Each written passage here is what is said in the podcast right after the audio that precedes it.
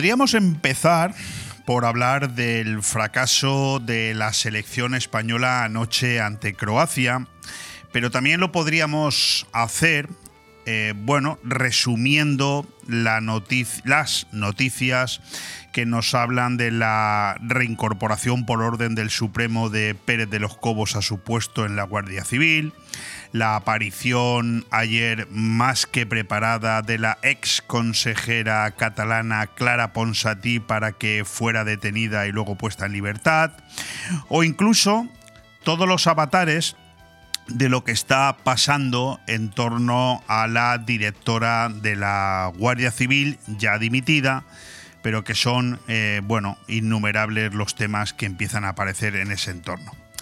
Lo que está claro es que hoy es miércoles, es 29 de marzo, escuchas aire fresco en BOM Radio, que estamos a dos días de que termine el tercer mes del año, una semana después ya de haber entrado en la primavera y con el horario cambiado, y a justo dos meses, y ayer fue 28, hoy es 29, por lo tanto justo dos meses, de que se celebren las próximas elecciones regionales y municipales. Bueno, lo que está claro es que la vida continúa. Y yo supongo que para la gran mayoría de una manera feliz, haciendo de tripas corazón, avanzando e intentando disfrutar lo máximo posible. Nosotros seguimos aquí, en BOM Radio, en aire fresco, un servidor, Leopoldo Bernabeu, acompañado a los mandos técnicos de Ale Ronzani. Y quiero empezar por ahí, dando las gracias a este super equipo que hace posible este milagro de la radio cada día. Y en especial, bueno, pues soy Alicia Cueto, ¿no? Por haberme cubierto ayer con tanta elegancia el primer aire fresco de la semana. Pues hoy vuelve este servidor, después de unos cuantos días autocaravaneando por la costa murciana, haber vuelto también a disfrutar del espectáculo de mariscos a lo bestia, que por cierto cumple ahora su primer aniversario con este show, e intentaremos en los próximos días hablar con el bueno de Pedro y que nos cuente cómo se le ocurrió esta idea y hasta dónde eh, el éxito le, está sobrepasando. Lo que está claro es que para ir a comer allí si pides cita es para dentro de tres o cuatro meses, o tienes un muy buen contacto como el que utilicé yo con mi amigo Antonio Alcaraz, que me consiguió una mesita para dos allí un poquito arrinconado, pero fantásticamente bien. También hemos disfrutado durante estos días de las eh, encantadoras calas de águilas, calabardina, etc. Bueno. Como te decía hace unos minutos cuando empezábamos con ese fracaso ayer de la selección española ante una Escocia en teoría muy inferior y que en mi opinión, pone de manifiesto que la victoria el otro día ante Noruega no fue más que un espejismo y eso sí, cinco magníficos minutos de José Lu, el delantero del español, pues el día, el día se puede resumir en tres titulares como los siguientes, ya me los has oído, pero te los repito, Marlaska, el todavía eh, ministro del Interior, pues sigue sin dimitir después de haber sido ayer desautorizado por el Supremo español, o sea, ya no se puede ser desautorizado por nadie más elevado. Bueno, pues aquí no dimite ni Perry Mason. Por otro lado, la ex consejera Clara Ponsatí, una de las todavía fugadas de aquel proceso, ¿no? ¿no? Eh, de aquel golpe de Estado del 1 de octubre de 2017 en Cataluña, pues se dejó ayer ver otra vez de nuevo por Barcelona, volvió a España desafiando a las autoridades, fue detenida, fue puesta en libertad y hoy se ha vuelto a ir a Bélgica. En fin, un show, un paripe.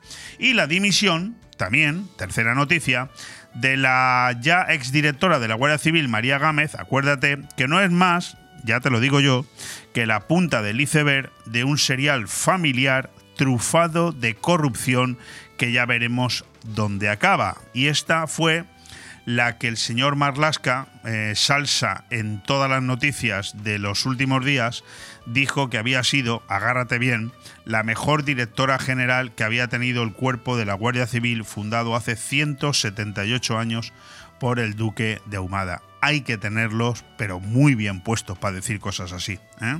Bueno, pues este, este es el mejor resumen para describir un día más, y ya van casi cinco años, la trayectoria de un gobierno, el de Pedro Sánchez, que no ha hecho otra cosa que enturbiar de crispación una sociedad, la española, embrutecida hasta el más desconocido infinito, desde que este impresentable decidió que todo valía con tal de seguir en el poder.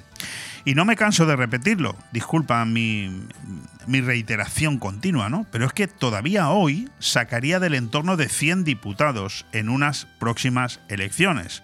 Ver para creer. Vayamos con la explicación de cada una de esas tres noticias que dan paso a lo que es la presentación de este programa. El Supremo desautorizó ayer a Marlasca y anuló el cese de Pérez de los Cobos. Confirma también que apartar al coronel fue una acción ilegal y una desviación de poder del Ministerio del Interior. Luego, si tenemos unos minutos por ahí de sobra, dedicaremos una editorial a hablar de este tema.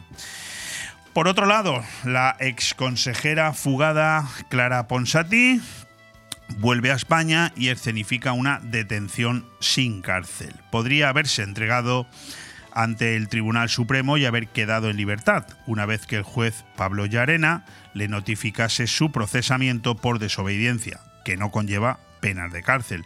Pero la exconsejera y eurodiputada de Junts, Clara Ponsatí, prefirió reaparecer ayer por sorpresa en Barcelona tras cinco años fugada.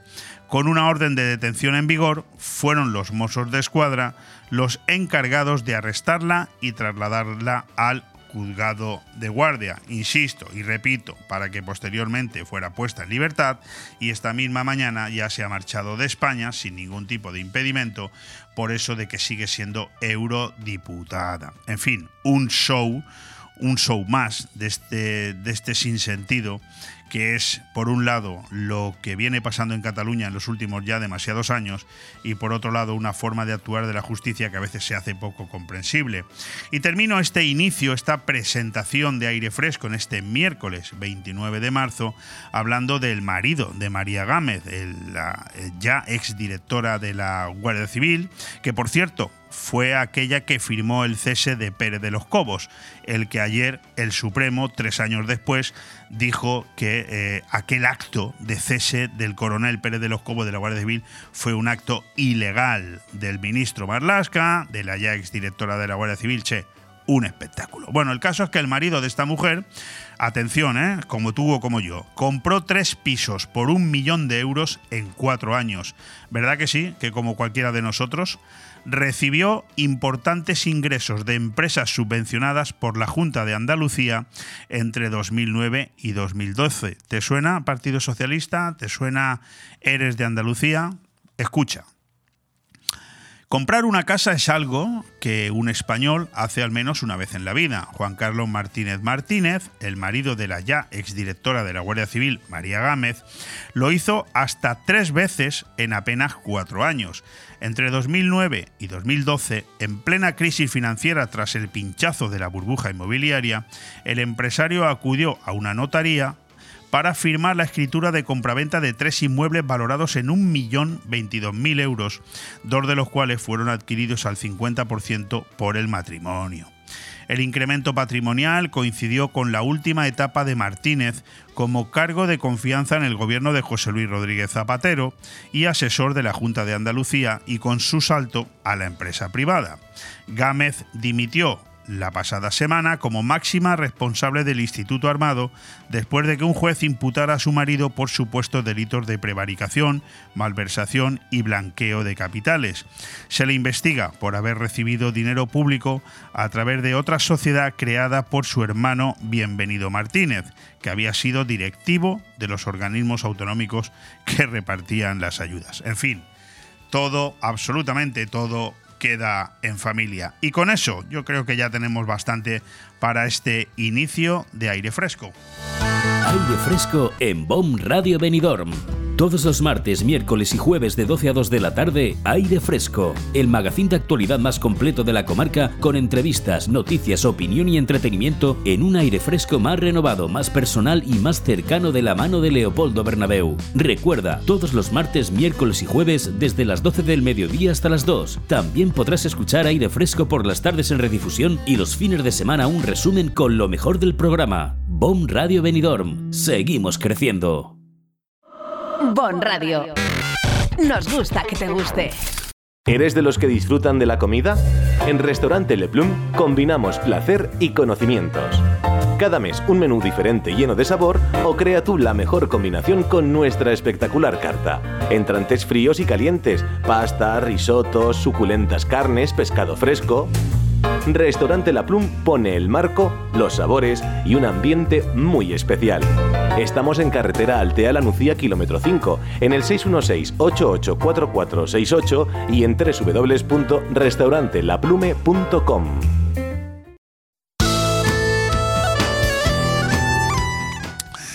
Vamos ya con el avance, después de haberte hablado de esas eh, tres curiosas noticias, que de alguna manera, bueno, de curiosas tienen poco, pero que vienen a hacer un resumen de lo que es la situación actual en, este país, ¿no? El, día a día que tenemos que soportar los ciudadanos, los pacientes ciudadanos españoles. Vamos ya con ese avance en el que nos dice, por ejemplo, el tiempo hoy en venidor es un tiempo pues muy, muy agradable. La verdad es que no hace todavía calor, de hecho, la temperatura máxima que tendremos a lo largo del día de hoy, según nuestro parte meteorológico, será de 19 grados dentro aproximadamente de una horita. Ahora son las 12 y 11 minutos de la mañana, son 18 grados y una y un buen sol el que nos eh, tenemos fuera de nuestros estudios aquí en la calle ondulada de Benidorm y en torno a los 15 grados serán los que tengamos a las 9 y 11 minutos de la noche si nos escuchas en redifusión.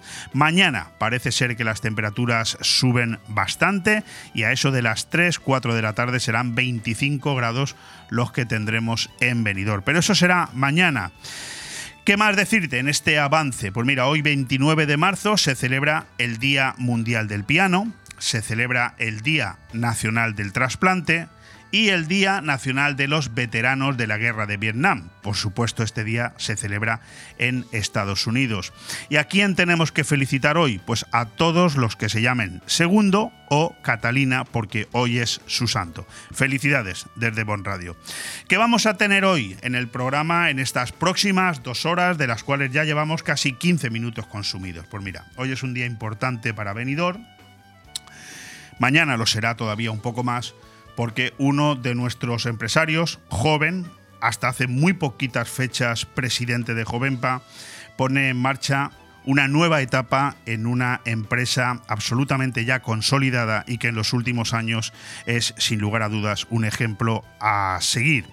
Os hablo de Josep Yorca en unos minutos, lo tendremos aquí con nosotros y hablaremos largo y tendido de esa puesta de largo eh, en un día como el de mañana, muy importante en la trayectoria de su empresa, que cumple ya 52 años, los mismos que tengo yo. O sea que eh, es una buena fecha, aunque yo nací en el 70 y la empresa en el 71, yo soy un poquito más viejo. Después tendremos de nuevo a la candidata a la alcaldía de Benidorm por Ciudadanos, Victoria Villar, que viene a cubrir ese espacio que ella tiene aquí cada 15 días un café con ciudadanos para seguir desgranando su proyecto político y que sean los oyentes de esta emisora los que entiendan a quién progresivamente iremos teniendo aquí candidatos de todos los partidos. Lo hemos tenido ya de Compromís, lo hemos tenido del Partido Popular, esperamos la presencia de la candidata del Partido Socialista. Ayer publicamos la notificación de que ya sabemos quién es el candidato de Vox para Benidorm, en breves fechas lo tendremos aquí también y hoy tendremos, insisto, a Victoria Después tendremos al director de cine, Carlos Dueñas, a eso de la 1 y 10, para hablarnos del programa Tondi, que tendremos esta noche a las 12 en punto de la noche aquí, durante tres horas, hoy titulado Trans. Historia, curiosidades, 1930, fechas importantes, misterio, trans, con, atención, Rosa López, la ganadora de Operación Triunfo. ¿Te acuerdas? También estará Marc Cambroyer para hablarnos de todo esto y también para hablarnos de tres estrenos cinematográficos que él nos recomienda para este fin de semana. El Imperio De la Luz será uno, Oso Vicioso será otro y Dungeons and Dragons Honor entre Ladrones, la otra película que nos recomendará nuestro especialista en cine. Terminaremos el programa una vez más hablando de Vive el comercio de tu ciudad, este espacio patrocinado por eh, Bodegas Bocopa y por Chocolates Marcos Tonda. Precisamente hoy tendremos aquí con nosotros, hablándonos de su eh, largo mes de viaje por toda Asia en diferentes ferias, a Gaspar Tomás, gerente de Bodegas Bocopa. Yo creo que vale la pena que te quedes con nosotros porque nos lo vamos a pasar muy bien en la próxima hora y 45 minutos. Vamos a escuchar unos consejos publicitarios y volvemos. Radio. Nos gusta que te guste. ¿Te gusta llegar a tiempo a tu destino? ¿Volver a casa tan cómodo y seguro como si fueras tú mismo el que conduces? Radio Taxi Benidorm. El mejor servicio a tu entera disposición. Descárgate nuestra aplicación Pide Taxi para el móvil y solicita un taxi de la manera más fácil. Visita nuestra web radiotaxibenidorm.com. Radio Taxi Benidorm 96 586 2626. Hey tío, tengo hambre. ¿Dónde comemos? A esta hora está casi todo cerrado. Pues solo nos queda ir a comer a algún local de comida rápida. Pero no te has enterado. En Restaurante Vía Parque, cocina abierta todo el día y su menú casero por 9,90 euros. Pues vamos para allá. ¿Dónde está? En Vía Parque, en Benidorm, con fácil aparcamiento. Síguelos en redes sociales. Restaurante Vía Parque, abierto todos los días de lunes a domingo. Seguro que no te arrepentirás. El cambio climático es un reto global que afecta especialmente a la comunidad valenciana. Afortunadamente, su ciudadanía, empresas e instituciones han decidido ponerse en movimiento, adoptar los compromisos necesarios para generar un clima de responsabilidad compartida capaz de inspirar a millones. Descubre cómo en climasparaelcambio.es, una iniciativa de Hidracua y sus empresas participadas. Aire Fresco. Programa patrocinado por Hotel Meliá Benidorm, Fomento de Construcciones y Contratas, Exterior Plus y Actúa, Servicios y Medio Ambiente.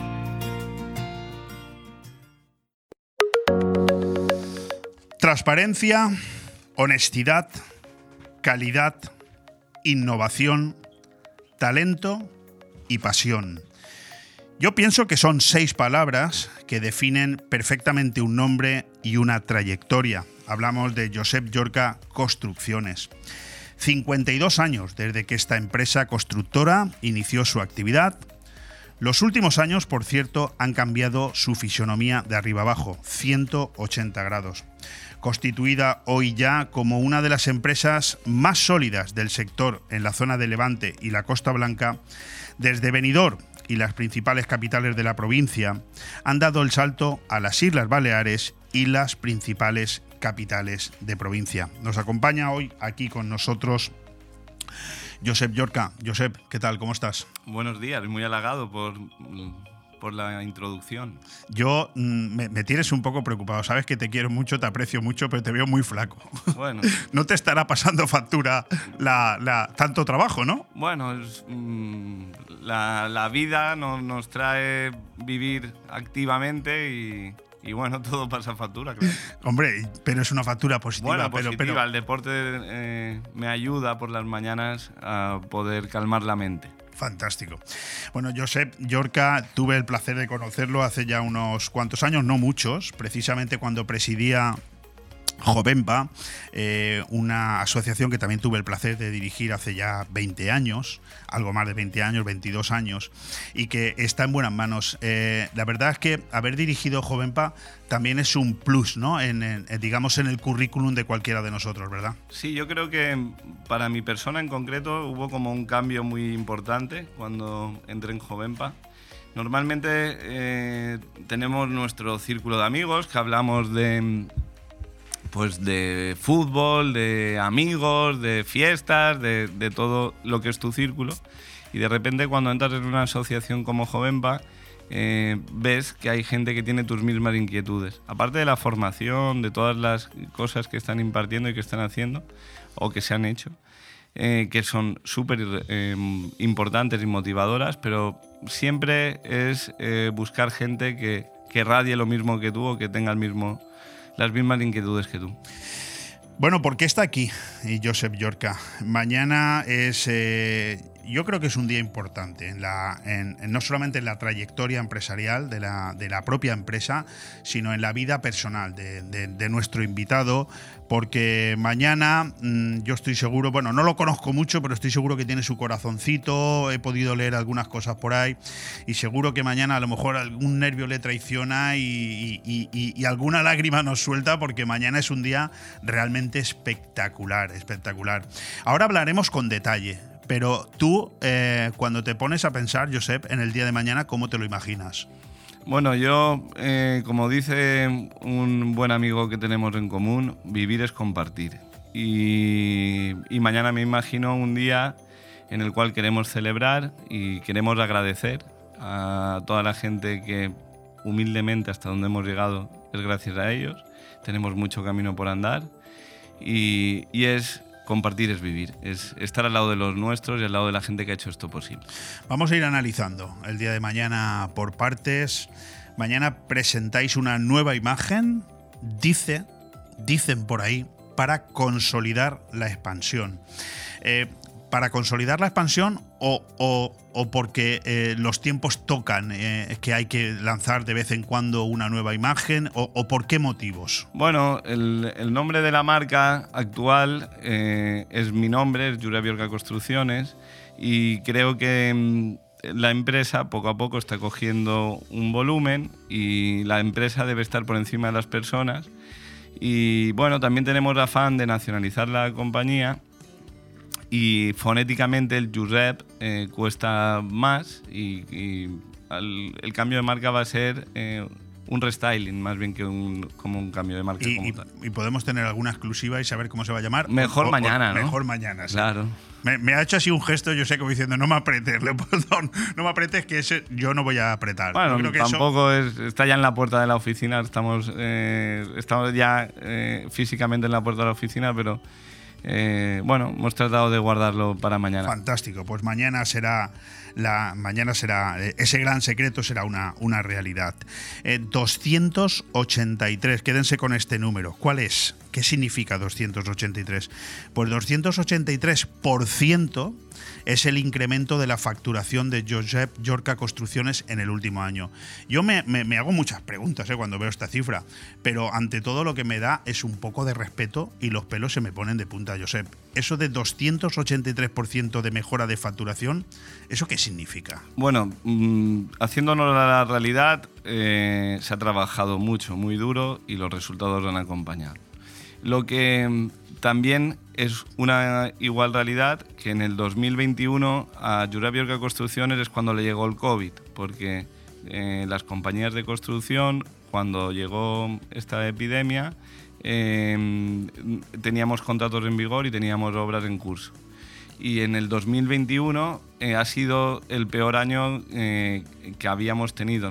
La, compañía cada año, desde que la inicié yo y dos más, eh, aunque esa no era la realidad de la empresa, pero desde que empezamos en el 2013, cada año hemos logrado duplicar la facturación. Menos en el 2021 que, retrocedimos. Entonces, ha sido el aumento ha sido muy fuerte, hemos trabajado muy duro, pero veníamos de, de un año que no era la, tónica habitual de la compañía.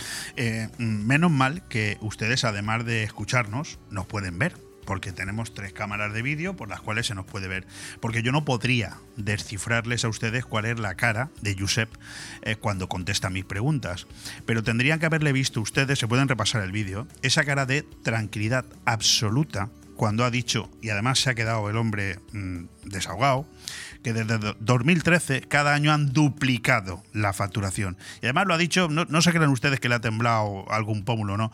Es... mm, Estoy convencido de que estamos hablando de la cara del éxito, pero el éxito a veces también conlleva unos ratios de responsabilidad, de seriedad y de calma, ¿verdad? De ahí algún de- puede ser que ese sea el rictus que ahora mismo tiene. Bueno, yo mm, éxito eh, tengo mucho en la vida, pero tengo mucho porque tengo una familia que me quiere, tengo unos amigos que me quieren y, y tengo una empresa que, que se quiere.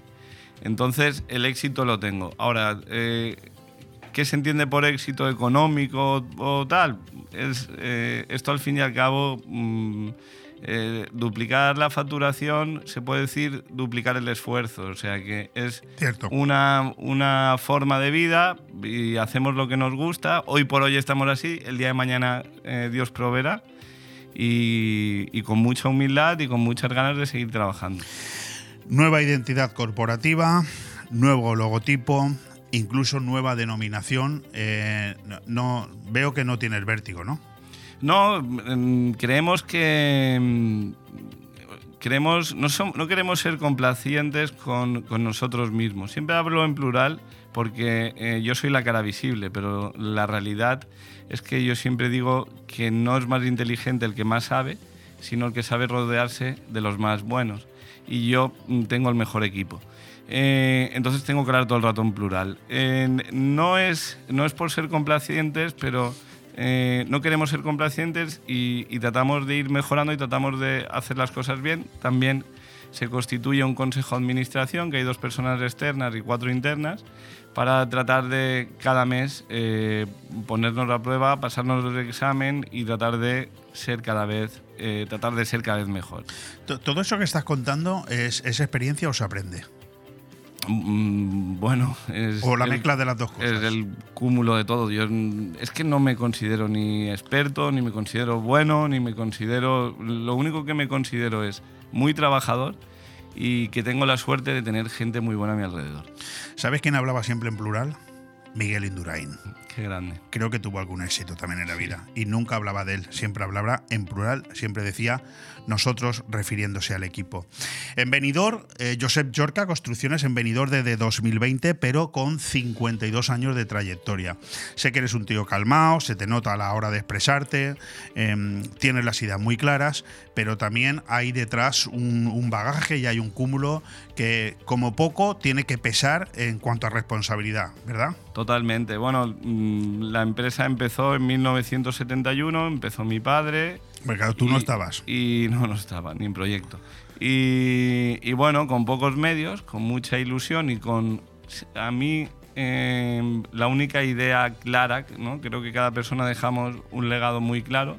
A mí la única idea clara que mi padre me deja, o que aún sigue con nosotros, es eh, tratar de hacer las cosas bien hechas, esforzarse por obrar bien, ¿no? Nunca mejor dicho. Y bueno, empezó en 1971, él eh, es más inteligente que yo, entonces él tenía una empresa de lo que él quería, yo he oído, le he oído decir, espérate un año y medio para que te haga el chalet, espérate.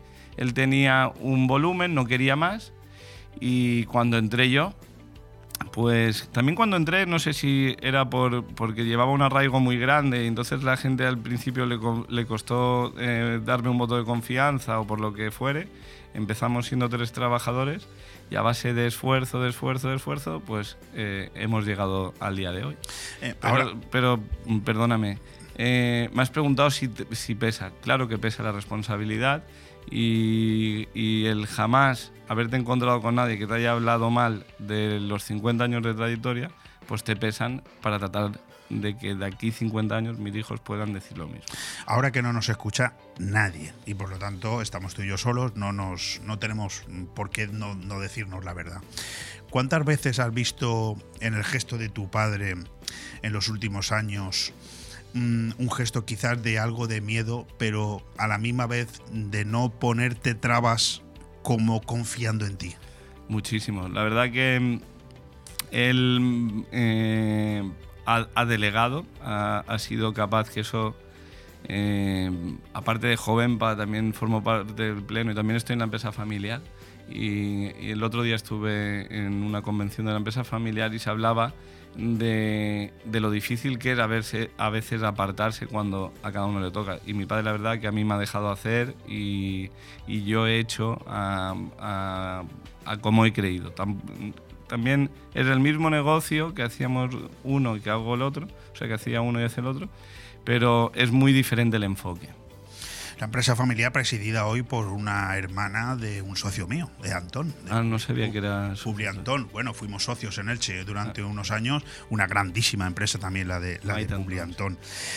Bueno, pues nada, eh, crecimiento, instalación en Benidorm, 52 años de trayectoria, nacen en Villajoyosa, pero el crecimiento es espectacular en los últimos años. De banca, o sea, eh, os trasladáis a- con proyectos a las Islas Baleares, también a Valencia, a Madrid, a Gerona. Eh, ¿Todo eso ha cambiado mucho tu, interpretación del día a día? Bueno, es eh, esto al fin y al cabo todo se está dando, mm, por ejemplo, en Girona estamos con un fondo muy grande a nivel nacional que hicimos una obra el año pasado aquí en Benidorm con ellos, quedaron contentos y nos han trasladado a Girona. En Ibiza eh, hay mucho que aprender de los ibicencos porque es un pueblo muy unido, cuesta penetrar, pero mira, ya poco a poco llevamos dos años con una apuesta clara, eh, nos, están dejando, nos están dejando paso a, a entrar a, a trabajar y, y- y nada, poco a poco el, el único secreto, si hay algún secreto, lo único es que seguimos tratando de hacer las cosas bien y que el hotelero de Benidorm eh, ha sido nuestro maestro, porque Muy bien. eh, nos ha enseñado que el- de alguna manera nos ha enseñado que el único valor o el mayor de los valores que tenemos en esta vida es el tiempo. Entonces, eh, la diferenciación que tenemos o que deseamos tener de, de las demás compañías constructoras es estar especializados en la planta hotelera y en los hoteles de lujo y queremos mm, poner mucho énfasis y tener mucho hincapié en, el tema de planning, en el tema de tiempo, que es de donde podemos encontrar la rentabilidad en un mercado tan maduro como el de la construcción y, mm, y donde podemos eh, generar una mejor experiencia para cuando es una explotación económica, a la vez que cuando es un chalet eh, es como cuando tienes que comprarte un coche y te dicen. Que te tienes que esperar un año, te cae el alma a los pies. Pues si, tiene- si tienes la concepción de que un chalet te va a tardar un año y te tarda 10 meses, eh, es una grata alegría y al fin y al cabo eh, cualquier empresa tenemos que tener el cliente en medio del foco. Si ustedes quieren comprobar cómo trabaja Josep Yorca Construcciones, tienen una página web magnífica, muy bien trabajada, con eh, multitud de sus obras ahí eh, tratadas, pero pásense, si tienen oportunidad, pásense por el hall del Hotel Don Pancho. Solamente contemplar ese hall, yo creo que es una tarjeta de presentación. Yo no sé si Josep va dando tarjetas o cuando alguien le dice quiero que me hagas esta obra, le dice vente conmigo que te voy a enseñar el Hotel Don Pancho. Bueno, el Hotel Don Pancho, el mérito eh, nunca es nuestro eh, de diseño. Ahí nosotros lo que hacemos es ejecutar lo que se nos da en papel. Eh, ese es un proyecto de CIC Proyectos y la verdad que, bueno, junto con el decorador, con Francisco, que quedó espectacular. Esa fue una obra que quizás también nos cambió mucho. Eh, el equipo era muy exigente y el, eh, ese cambio del hall y de algunas zonas más comunes se hizo en un mes. Se trabajó de día, de noche, sábados y domingos. Y lo que parecía una locura, eh, pues se logró. Y, y ahí eso no- nos ha enseñado mucho. Eso- ese tipo de obras que a veces en la vida hace falta un puntito de locura para poder acometer algunas cosas. Esa- ese puntito de locura a veces eh, te abre un nuevo espacio. El objetivo de 2023 para Josep Yorca Construcciones es seguir creciendo, lógicamente, pero mm, está mentalizado Josep de que no siempre se va a poder doblar la facturación No, del año no, lo de anterior. doblar la facturación mm, no ha sido una búsqueda, ha sido una consecuencia que ha ocurrido también. eh, eh, eh, es que quiero ser modesto, es que también eh, empezamos de muy poco, empezamos siendo eh, tres empleados y a base de esfuerzo, pues eh, yo no, no tengo una obsesión en la cifra de negocio, eh, tengo una obsesión en hacer las cosas bien hechas. Eh, sí que queremos tratar de nacionalizarnos, de, de tratar de expandirnos y ese es el objetivo. Siempre hay una cifra, toda, toda compañía que se precie tiene que tener un presupuesto al principio del año, pero que no, no es la obsesión. Hablar de expansión y veo que tenéis dos líneas de negocio, ya las has comentado, muy estructuradas, como son la construcción y la reforma de hoteles por un lado y por otro lado la edificación de villas de lujo. ¿Eso también va a cambiar o con esas dos líneas de negocio es más que suficiente para poder llegar a toda España y tener trabajo de sobra? Mm, es que soy de la opinión que es bueno la especialización, independientemente que también hacemos otro tipo de obras. Ahora estamos en Denia eh, haciendo 50 viviendas de una promoción de una promotora de Taylor Wimpy, pero eh, nuestro foco está ahí. Eh, como te decía, ahí hay dos maneras de entender las cosas, ¿no? Una que es de donde venía la compañía, de hacer chalés, de casas tradicionales, de, de obrar como como Dios manda y que es lo que el público de, la Villa de Lujo eh, quiere. Y luego eh, está la planta hotelera de Benidorm, que todos viajamos eh, y, ver a tu alrededor y ves la calidad de la planta hotelera de Benidorm. Cuando la pones en comparativa con cualquier planta hotelera a nivel nacional o internacional. Y, y, estos nos han enseñado a hacer, a correr y a correr en calidad. Entonces tenemos ahí esas dos patas. iba a decir, ¿no? Que es una, claro, el haber trabajado para tanto, tanto hotel, aparte hotel en Benidorm, pues ya te da una tarjeta de presentación a nivel nacional que vas, vas sin miedo, ¿no? Sí, sí. Eh, además yo creo que mm, se trabaja mucho, la Benidorm cada vez tiene un mejor nombre, está en, todos los sitios, en, en cine, en tal. Y, pero creo que a veces ha tenido una publicidad o, ha querido darse una publicidad eh, desde el desconocimiento. Porque, como te digo, la planta hotelera de Benidorm, cualquier hotel de Benidorm, a cualquier hotel de cualquier zona eh, le da... Sí, sí. estoy totalmente de acuerdo. También eh, otra de las líneas de actuación que tenéis en Josep Yorca Construcciones que a mí me ha llamado mucho la atención es la detección de talento. Parece fácil de decir, pero no es fácil de conseguir. ¿eh? Bueno, también nos cuesta. Y, mm, lo tratamos, tratamos de retener gente buena. En este sector, en el de la construcción, bueno, yo es que para los datos no soy malo, soy el peor. Pero eh, hace poco em, creo recordar que del Colegio de Ingenieros de Caminos de Alicante salían como 400 personas cada año y ahora salían como 60, o sea, como por ponerlo porcentualmente como un 10% menos que en la ahora la gente eh, estudia más informática, estudia más y eh, nos está costando mucho eh, captar gente talentosa. Entonces tratamos, estamos como locos de buscarlo, incluso estamos pensando en abrir fronteras en búsqueda de ese talento. Dices que tu mujer te quiere mucho, eh, supongo que tendrá una magnífica fotografía tuya en la, en la cartera, porque ver te verá poco. Entre yo y Construcciones, Jovenpa, que ahora ya no estás de presidente, pero sigues ahí. Estás en la Comisión de Infraestructuras, Urbanismo y Construcción de la Cámara de Comercio. Estás en la Asociación de la Empresa Familiar. Tu mujer te querrá mucho, pero te verá poco. Y, ¿eh? te has olvidado del título más guay que hay este año, que es que soy el rey moro de las fiestas de la vida. Yo no me he olvidado de nada. todo, va, por, todo va por partes, querido.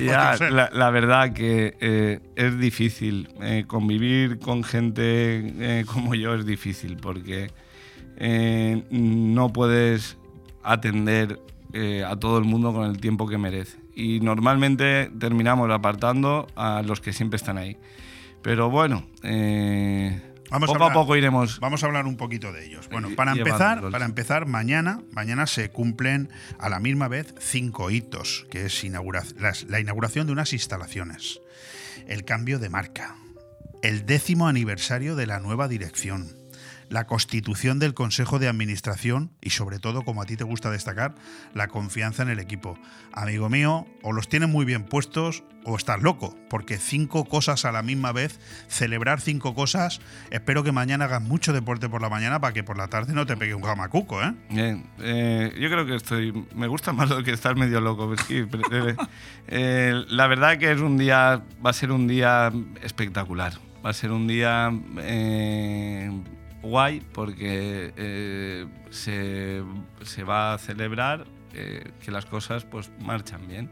Y soy partidario que en esta vida hay que celebrar eh, todo lo que se puede y hay que vivir la vida y hay que tratar de apretarla. Mañana es un día también para el recuerdo, ¿no? Tu madre Sí, creo claro. que ya no está con nosotros. Sí, bueno, sí que Pero- está con nosotros, está perpetuamente con nosotros. Correcto. Eh, eh, Ya somos eh, eh, está eh, con nosotros y lo vivirá seguro que... Tu padre estará mañana contigo. Sí, claro, claro. Mi padre, mi mujer, eh, mis Tus hermanas, eh, estaremos todos.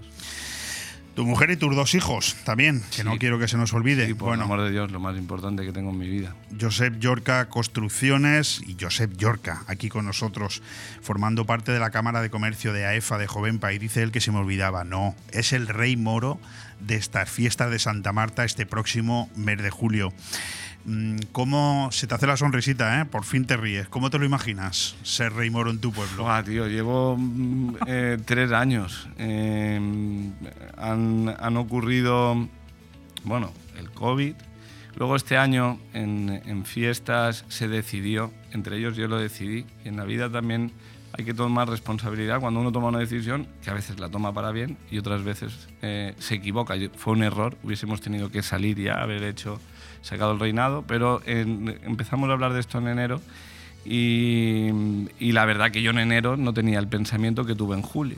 Correcto. Pero bueno, dicho todo eh, lo casposo, dicho todo lo pasado, eh, hablemos del futuro y, y claro, es una ilusión tremenda. Eh, es para un festero, eh, bueno, no todos los festeros, pero hablaré de mí, para mí es como lo más, ¿no? Es eh, mi compañía, que, que en, el grupo de los moros tuareg siempre hablamos de familia tuareg, para eh, poder eh, ostentar ese cargo es lo máximo.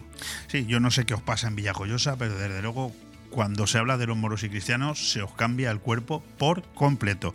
Y he conocido a mucha gente que antes cuando decía el que vivir es compartir y citaba a un buen amigo, se refiere a don Agustín Yorca. ¿eh? Sí. Cuidado, ¿eh? que estamos hablando de una persona que lleva el don por delante. Bueno, eh, empezasteis tres en Josep Yorca Construcciones. Hoy dais trabajo a 150 empleados directos más otros tantos indirectos. Yo te voy a pedir un pequeño favor, rápido, pero me gustaría que, aunque fuera una frase, pero me hablaras de Luis, de Miguel, de Mari, de Javi, de David, de Vicent, de Rosa, de Manuel, de Carlos, de Irene, de Ángela, de Pilar, de Laura, de Noelia, de Vicente, de Marilla, de José María y de Ignacio. La pera. Eh, pocas palabras, los artífices de que esté yo hoy aquí y de que se haya eh, podido crear todo lo que hemos hecho y de, y de además eh, dices, ¿por qué? Gente pregunta, ¿por qué tienes pensamientos si te va medio bien aquí? ¿Para qué tienes ganas de moverte? Porque es que detrás hay un equipo que quiere, que quiere ser. Eh, me has dicho que diera como una frase, que, que quiero decirlo mañana también en, en nuestro discurso. Eh, soy muy fan de Luis Galindo y decía, no podrás vivir con auténtica pasión si te conformas con una vida menor de la que hubieses podido llevar. Y este equipo de gente que has dicho no quiere llevar una vida laboral ni, ni personal seguro, eh, menor de la que hubiese podido llevar y están empujando y están con ganas de hacer cosas guays. Pues bueno, pues eh, aquí ante las cámaras les voy a demostrar a mi querido Josep, que a mí tampoco se me había olvidado apuntarme lo de no conformarme con una vida menor. Es decir, pocas cosas se me habían olvidado a mí en esta conversación hoy con mi amigo Josep Yorca. Yo no Y sé que- es dónde sacas tanta información, me estoy quedando blanco. Y quiero, y quiero remarcar una cosa que él le ha dicho al principio de la conversación, pero hay que, hay que terminar con eso. Josep Yorca Construcciones lucha por una diferenciación y esa es la clave en un, en, un, en, un mundo tan globalizado y en un sector tan maduro como él ha dicho como es la construcción. Calidad, mejora de plazos y sobre todo, señoras y señores, no ser complacientes. Josep Yorca, gracias por haber estado aquí Gracias a ti, ha sido un auténtico placer. y charlar. mucha suerte mañana. ¿eh? Te esperamos, te veo. Allí estaremos. Un abrazo. Un abrazo.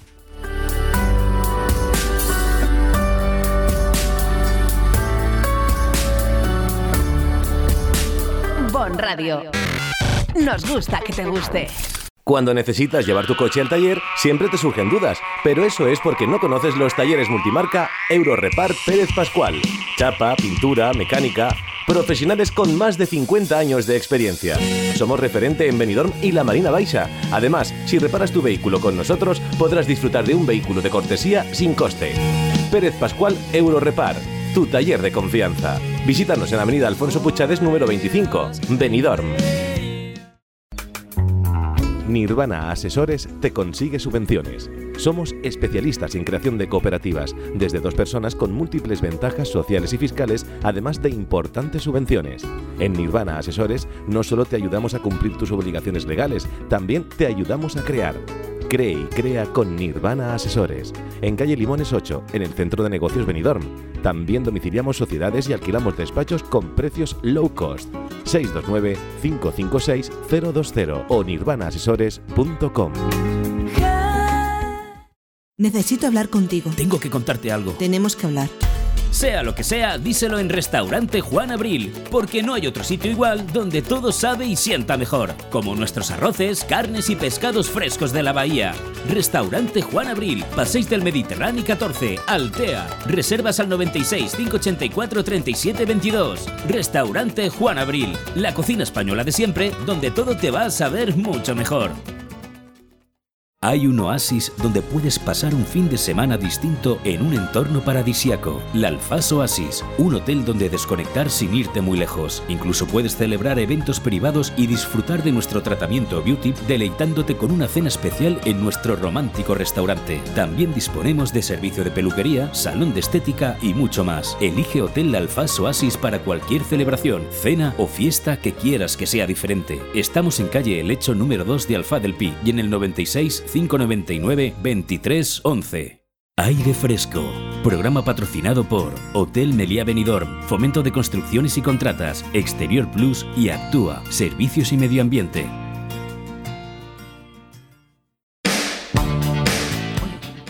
Bueno, pues después de esa maravillosa conversación que hemos tenido con Josep Yorca, te recuerdo mañana eh, por la tarde en las instalaciones de Josep Yorca Construcciones cambian todo aquí en la misma avenida de la Higuera y emprenden un nuevo ciclo después de 52 años de éxito. Seguro que los próximos 52 no lo serán menos. Nosotros avanzamos. Son las 12 y 46 minutos de la mañana, las 9 y 46 minutos de la noche y volvemos a tener con nosotros a alguien que se había convertido en habitual y que por los avatares de las últimas semanas, unas veces porque ella ha empezado a viajar mucho y otro que no ha dejado de viajar como soy yo, pues no hemos coincidido todo lo que deberíamos.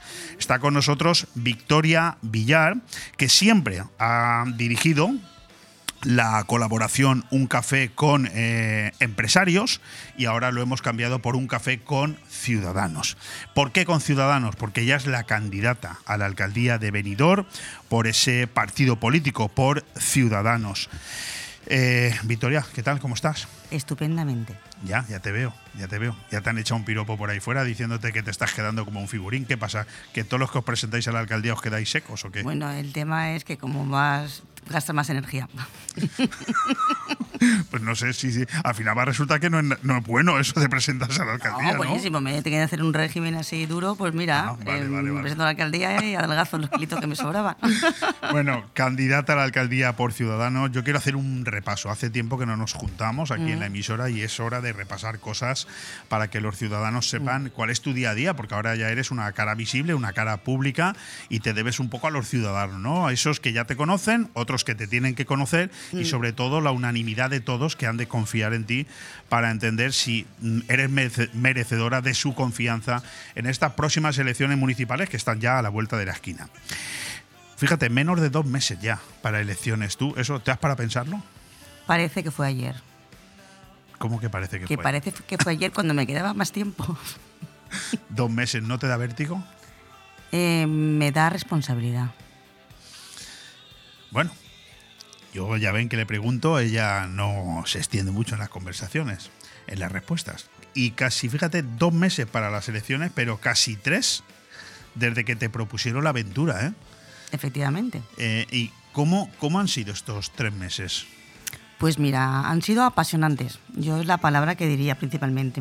apasionantes porque yo soy una persona que me encanta hacer proyectos y yo hice el proyecto para, para presentar mi candidatura y un proyecto de, de gobierno y de, ideas para, para, para y bueno, está siendo la verdad que, que, apasionante. Yo he seguido mi hoja de ruta. A veces sí que es cierto que la hoja de ruta la he tenido que cambiar por circunstancias, pero todo siempre pasa por algo. Y también diría eh, que estoy tomando conciencia, mucha conciencia de cómo está el ayuntamiento, cómo son los tentáculos del poder. Pero no, no tengo miedo. El miedo en esta ocasión me sirve para protegerme. Eh, hay muchas cuestiones que a mí me, me apetece preguntarte, eh, sobre todo mmm, confiando en que todavía no tienes la, iba a decir la maldad, no la maldad, la perversión que genera cuando uno ya está dentro eh, de un cargo político y aunque diga que mm. contesta con sinceridad, no lo hace no lo hace, porque yo llevo 35 años en esto y sé cuando uno contesta con sinceridad y cuando contesta de cara a la galería. A mí me encantaría que, que me dijeras con absoluta sinceridad, porque yo creo que, que, te tienen que escuchar los, los oyentes, ¿no? En estos tres meses, ¿has tenido las suficientes, ¿cómo diría, noticias como para haber dicho dónde me he metido? O sea, situaciones que no esperabas? ¿Era como, te lo, ¿Era como creías el camino o no? Era ampliado y corregido. Muy, mucho más ampliado de lo que, de lo que yo pensaba. ¿Y, o sea, cómo, ¿Y, cómo, es eso? ¿Cómo, lo, ¿Cómo, creías tú que era el camino y qué te estás encontrando? Hablamos del camino hacia la alcaldía de Benidorm. ¿eh? Sí, bueno, yo pensaba que el camino era más, más llano. vale. Y el camino pues tiene sus subidas, tiene sus bajadas, pero yo si algo me característica, me, algo me caracteriza es mmm, la constancia. La constancia. Yo soy muy constante. Me, eh, soy una persona comprometida, me he comprometido a llegar, a llegar y a estar ahí y en eso estoy poniendo toda, toda, toda mi energía. Eh, eh, ¿eres, ¿Eras consciente de dónde te metías o tú creías que eras consciente pero eh, las situaciones te han hecho ver que efectivamente el camino era bastante más complicado? O sea, ¿te han sucedido suficientes cosas como para si pudieras retroceder, retrocedías? No, yo, mira, retroceder, no, voy para atrás ni para tomar carrerilla, Leopoldo, en cualquier cosa de, mi vida. Porque además mmm, siempre todo pasa por algo y hasta las cosas a lo mejor más mediocres que me puedan haber pasado en este recorrido. Eh, simplemente veo la, la, la, la calificación humana de, de, de la gente. Ahí, y, ahí quería ir, ahí quería ir. Tú eres una persona absolutamente conocida en Benidorm, llevas toda tu vida aquí, mm. desde el punto de vista político has estado muchos años en una formación, empresarialmente siempre a disposición del público. Eh, ¿Te han sorprendido mm, muchos gestos de personas en estos tres meses que no esperabas? A ver, hay gente que tiene miedo. Hay gente que tiene, mucha gente tiene miedo. Eh, yo me estoy encontrando, no yo, todos los partidos que hay gente buena, pero la gente buena mm, que tiene sus negocios, pues mm, a lo mejor te dice te voy a votar, pero no quiere tampoco dar la cara porque no quiere que le perjudique sus negocios. Es una pena, es una mediocridad muy grande de la política, es una política casposa y, y crisposa. Es decir, te estás encontrando con lo habitual, gente que te dice... Victoria, no te preocupes, confío en ti, pero mmm, no quiero hacerme una foto contigo porque no quiero mmm, verme perjudicado. Eso es absolutamente lamentable. ¿eh? Sí, sí, sí. Bueno, es, la gente tiene miedos y yo les estoy diciendo mmm, yo mirarme a mí, yo voy para adelante y no soy ni una hotelera ni, ni tengo grandes recursos a mi disposición. Me pago por mí misma y voy para adelante. Entonces, hoy me lo decía una, una persona muy importante, un coach muy importante, una coaching de aquí de, de la provincia. Me decía, es que tú eres un ejemplo viviente para todas las mujeres que quieran reinventarse y empoderarse Porque tú, a ver, que yo no vengo de la mano de nadie, ni acompasada con nadie, ni me manda nadie. Soy yo, yo misma, con, con, con mi- con mis valores y con lanzando una bandera de que realmente cambiar un- la forma de, de la política. Sí, porque ahora mismo la única mujer que tenemos confirmada que es candidata a la alcaldía eh, por el Partido Socialista es Cristina Escoda, pero evidentemente estamos hablando de una política profesional, ¿no? Que lleva toda la vida en política, al menos los últimos 12, 16 años. Tú no. Tú vienes de- del mundo empresarial, de la noche a la mañana te plantean un reto y dices adelante con ese Mm. reto. Y eso mm, tiene, tiene como mínimo su a ver, mm, preocupación, ¿no? Me imagino. Su valía, o sea, yo soy una persona de gestión. Entonces, eh, tengo una mente mosaico, con lo cual voy siempre cuando veo cosas, pues las encajo. Y encajo muchas situaciones y, y, mm, relaciono, mente una mente relacional también. Que es lo que me ha pasado cuando he ido a Bruselas y he venido encantada y, digo, y digo, ¿qué estos qué hacen? Porque no aprovechan más el tiempo. Porque yo mm, acabo de llegar y ya te contaré más adelante cuando pueda, pero ya hay un proyecto que se va a llevar a cabo en la ciudad de Benidorm gracias a mí. Es decir, que en los poquitos meses que llevas al frente de una candidatura, ya, te- ya has sido capaz de radio- radiografiar lo que es la ciudad y darte cuenta de cuáles son sus carencias. Perfectamente. Yo tengo también mucha sensibilidad al respecto con, con las personas, con todo. ¿Y Benidorm necesita un cambio? Benidorm necesita despertar. Bueno, pues vamos a hablar de ese despertar porque me hacen eh, mucha gracia, ¿no? Esa, esa forma de expresión y yo creo que hay, que hay que desarrollarla. Oye, ¿tienes definido tu equipo? Eh, Tengo definido mi equipo, tengo mi jefe de campaña, que es una persona que pone mucha pasión en lo que hace y juntos vamos a poner el doble, el doble de pasión en todo este recorrido. Pero no está todavía tu lista electoral confeccionada. A- aún hay tiempo, ¿no? Se tiene La que tenemos, sí, todavía, hay 23 tiempo. La tenemos 23 de hil- abril, ¿no? hilvanada. Hilvanada. Muy bien. ¿Y el programa electoral? A ver, el programa electoral lo tenemos también. O, o eh, eso las- ya o eso ver, es aquí- una leyenda urbana, a no ver, hace falta presentar. Sí, no, por supuesto que sí, hace falta, Leopoldo, Vale, por favor. Pregunto. Yo soy persona de, de proyectos y de programas. Si no presentas un programa, mm, ¿qué vas a hacer por tu ciudad? Yo conozco a muchos candidatos a la alcaldía que no han presentado Bueno, un programa en pero su vida. Yo vengo a hacer una política diferente, una política desde, desde la seriedad. A ver, hay, aquí hay dos tipos de programa. Hay un programa marco, que es el programa de- del Partido de Ciudadanos, que se está enfocando en lo que es la, la familia, la, fa- el- la clase media exprimida. Estamos hablando de las pensiones. Mira, el otro día te voy a poner un ejemplo. Me dice mi hija, que tiene 19 años, mamá, es que yo no voy a cobrar pensión. Digo, hija, no es que no vayas a cobrar pensión, porque eso ya lo tenía claro. Yo soy habilitada de clases pasivas del Estado como graduado social y tenía muy claro lo del tema de las pensiones. Digo, es que vas a tener que encima pagar para no cobrar. Estás convencida de eso, ¿eh? Por lo que porque lo dices con una claridad eh, que asusta, ¿eh? No, no, va a ser así. A ver, yo no digo, yo no pienso diferente a ti, Mm. pero nosotros, lo- los de tu edad y la mía, no sé si llegamos, creo, espero que sí, a espero- cobrar sí. pensión, pero No los de menos. tu hija y mi hijo lo veo complicado, Claro, ¿no? ¿cómo van a trabajar y cotizar si saben que no van a cobrar? Ahí dejo esa pregunta. Uf, qué miedo, qué miedo porque es un tema muy, muy serio. Mm. Eh, ¿Podrías decirme cuáles son las principales claves de ese programa electoral? A nivel nacional, ya te digo, es el tema de las familias, están hablando de la flexibilidad laboral y est- eh, están hablando de todos los temas de, la, de la polarización social, es decir, los ricos se van a hacer más ricos y los pobres se van a hacer más pobres. Con lo cual, la clase media, la clase exprimida, es donde, estamos, donde se están enfocando las soluciones para la clase media. la Hablamos clase del media. programa electoral nacional, nacional. de Ciudadanos. A nivel, a, a nivel local, ahora mismo no estamos en fase de hablar de programas. No estamos en esa fase ahora mismo porque electoralmente, con, con la ley electoral en la mano, no se puede. Lo que sí que se puede decir, ¿vale? Ahora, arrancamos, o sea, ¿qué fase estamos?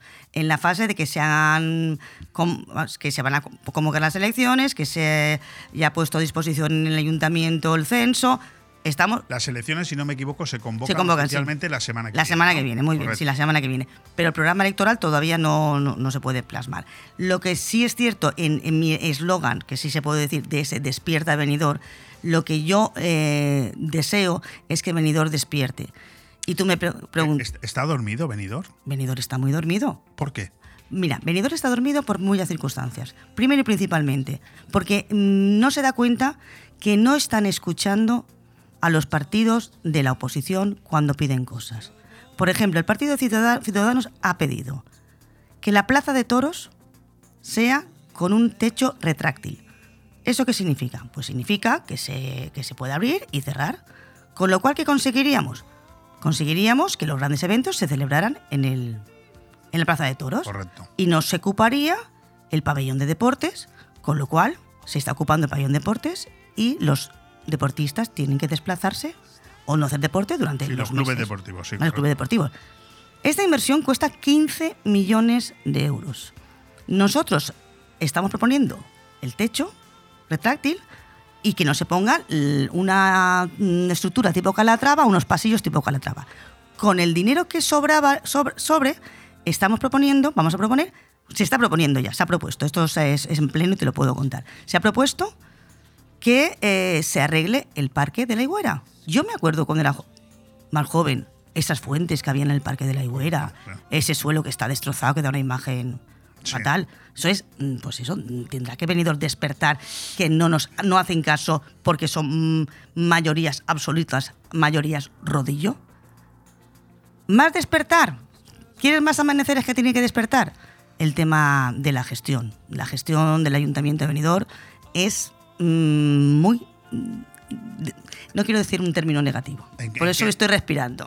¿En, qué, sentido es, negativa esa gestión? A ver, no hay gestión directamente.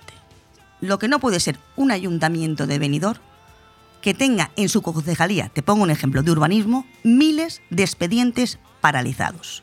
Tú mandas un escrito al ayuntamiento de venidor a cualquier concejalía hablo de urbanismo, porque es, mm, yo lo, he, lo, he, vivido. Tarda un año en contestarte. Y te contestan porque tú mandas al defensor del pueblo que te obliguen a contestar. Tenemos una enhorabuena, estamos de enhorabuena. Tenemos el récord de la provincia de Alicante de los ayuntamientos. Vamos por el ranking número 3 de reclamaciones al defensor del pueblo. Ya, sí, menudo éxito. el otro día ya sabes que se tuvo que cerrar el registro general. Correcto, sí. por falta de personal. Mm, esa eh, despierta venidor, la punta del iceberg. Más despertar. ¿Quieres más despertar? Claro. Pues más despertar es. Esto es como una empresa. Mm, en mi empresa, si no me funcionan los recursos humanos, que no son recursos, son personas, capital humano. Si no me funciona mi capital humano, yo no hago nada. Por eso las concesiones administrativas no están saliendo, Leopoldo. La prórroga de la basura se ha tirado para atrás. Correcto las prórrogas del de parking de la Higuera tuvieron que hacer una prórroga el 2020, vale, por la pandemia. Luego hacen una prórroga y dejan que la concesionaria gane un millón de euros. Y los ciudadanos siguen pagando los dos euritos la hora. Que sí, en septiembre todo se volverá a su sitio, y... pero de momento es lo que hay. Y luego las obras. Se van a gloriar con las obras. Pero realmente la gente ya está cansada de tanta obra. Obra, de abrir y cerrar calles para poner lo mismo. Muchas veces. Ya. Eso es el, el despertar venidor. O sea, mm, solamente hay que ver cómo funciona el ayuntamiento. que presente un escrito, que presenten una licencia de, apertura, a ver qué está, a ver qué está pasando. ¿Y, cuáles, eh, no sé si te puedo preguntar cuáles serían eh, las primeras actuaciones tuyas en el caso de que llegaras a la alcaldía? Yo lo tengo muy claro. Yo hablaría primeramente con cada uno de los funcionarios y asociaciones, para ver, para analizar la situación y ver realmente dónde estamos, hasta dónde nos llega. Ya. Eso es lo primero que haría. Igual luego hacemos un café con funcionarios. Sí, eh, y lo vamos cambiando, ¿no? De empresario pasamos a ciudadanos y después a funcionarios. Hablar con la gente, si lo que hay que hacer es hablar con la gente, tener empatía con la gente, conocer sus problemas, conocer sus realidades. Igual te dan ideas. Pero quizás el plazo sea ahora, ¿no? Para hablar con todas esas asociaciones, con todas esas personas, con esos funcionarios y incluirlo en un programa electoral que se llevaría a cabo en el supuesto de que ganarais las elecciones o tuvierais capacidad de, gobierno, vamos. A ver, nosotros esperamos ser decisivos. Eh, evidentemente, lo que tú me estás comentando ya se está haciendo, ya se ha hecho en un 80%. Ya se ha hablado con las aso- asociaciones, se ha hablado con muchos funcionarios, se, mm, está testeando la sociedad como está. Hablamos todos los días en la calle. Nosotros ya estamos en el cuerpo a cuerpo. Antes estábamos en la estrategia, en los paracaidistas. Pasar los sitios, eh, a ver, detectar el terreno. Ahora ya estamos en el suelo. Ahora estamos ya en la trinchera. Tanto Ana como Balastegui, como el jefe de campaña, Ramón, como yo, como todos los que van a venir el próximo viernes a las ocho y media, Este viernes. este viernes, a inaugurar nuestra sede Viernes, de Ciudadanos en el Carrasco. Viernes, 31, Viernes, viernes día 30. 31, Eh, ocho, ocho y media. ¿Dónde es la. el- Está donde estaba la antigua sede de la Casa Astures, Correcto. pues ahí tenemos nuestra. En la Plaza del Carrasco. En la Plaza del Carrasco. Viernes a las ocho y media. Viernes a las ocho y media. ¿Es un acto abierto al público? Por supuestísimo. Bueno, pues ahí tienen ustedes, queridos oyentes. Viernes, Mm. este viernes 31 a las ocho y media de la tarde en la Plaza del Carrasco, apertura de la sede social de eh, Ciudadanos. Con absoluta sinceridad, querida Victoria, ¿qué escenario prevés? ¿Qué resultado electoral prevéis vosotros? Ahora ya te hablo un poco también para que me ayudes a mí como periodista. ¿Qué encuestas tenéis? ¿Qué, qué- qué pensáis? ¿Cuál pensáis que va a ser el resultado en Benidorm? Nosotros esperamos ser decisivos. ¿Eso significa que nadie va a ganar por mayoría absoluta? Efectivamente. Mm, Puede haber combinaciones, permutaciones y variaciones. Fantástico. Qué bien te lo vas a pasar, Leopoldo. Sí, no, yo ya me lo estoy pasando muy bien. Yo ya me lo estoy pasando muy bien. De hecho, mira, mañana teníamos previsto hacer un, un debate, lo vamos a dejar para la semana que viene, Mm. porque como a- ayer han nombrado al nuevo candidato de Vox, ya tenemos candidato de Compromís, tenemos candidato de Podemos, tenemos candidato de Vox, tenemos de Ciudadanos, del PSOE y, de, y del Partido Mm. Popular.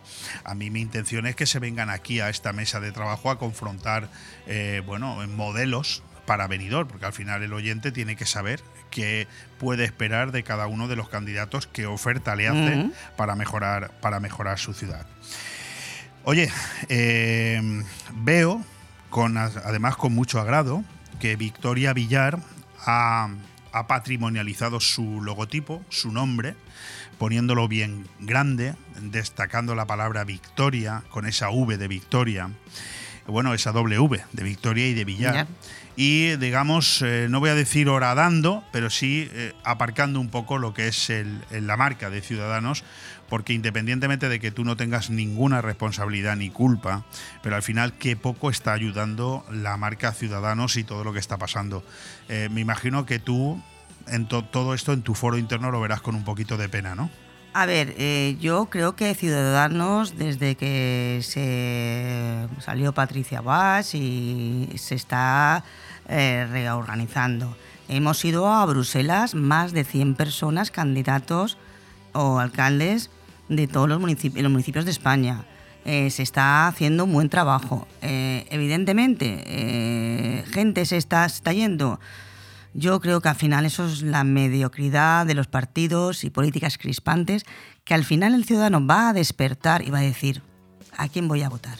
Pues voy a votar a, la- a las personas realmente, a la persona que, que, que hace Sobre la todo a gestión. nivel, a nivel local. A nivel local, vamos a votar a, la- a las personas. Siempre así. Espero que sea así, vamos, yo, yo lo agradecería. A quien conozca, porque al final eh, tú tienes un barco y la gente que depende de la política se baja del barco para seguir manteniendo. Sí, pero cuanto menos, eh, Victoria, sería de agradecer que todas estas personas, por ejemplo, como los dos diputados que habían en, en la Diputación Provincial de Mm. Alicante hasta hace 15 días, o el, el concejal de Alfa del Pi, que estuvo precisamente aquí la semana pasada, César, o el portavoz que teníais en Villajoyosa, Paco, eh, toda esta gente también se podría haber marchado antes, ¿no? ¿O no? Sí, pero son profesionales de la política. Es que al final viven de la política, no porque Bueno, quieren aprovechar. algunos no se han cambiado de partido, algunos directamente se han ido a su casa. Salen en su casa, pero espérate, espérate. Ya. Mm, Ya, ya lo veremos en algún, en, algún- en algún lado. Y eso es lo nefasto. Yo lo tendría claro. Y el otro día se lo dije a, a nuestra presidenta, a Mamen. Le dije, "Pero si esto lo tenéis los políticos o, lo- o los partidos, muy fácil de solucionar. Que el acta sea, sea del partido, que no sea de la persona. tendrá sus problemas también, yo no te digo lo contrario, pero vamos a empezar a hacer las cosas mejor. Si al final todos los, partidos pueden arreglar las cosas. El tema es que quieran arreglarlo.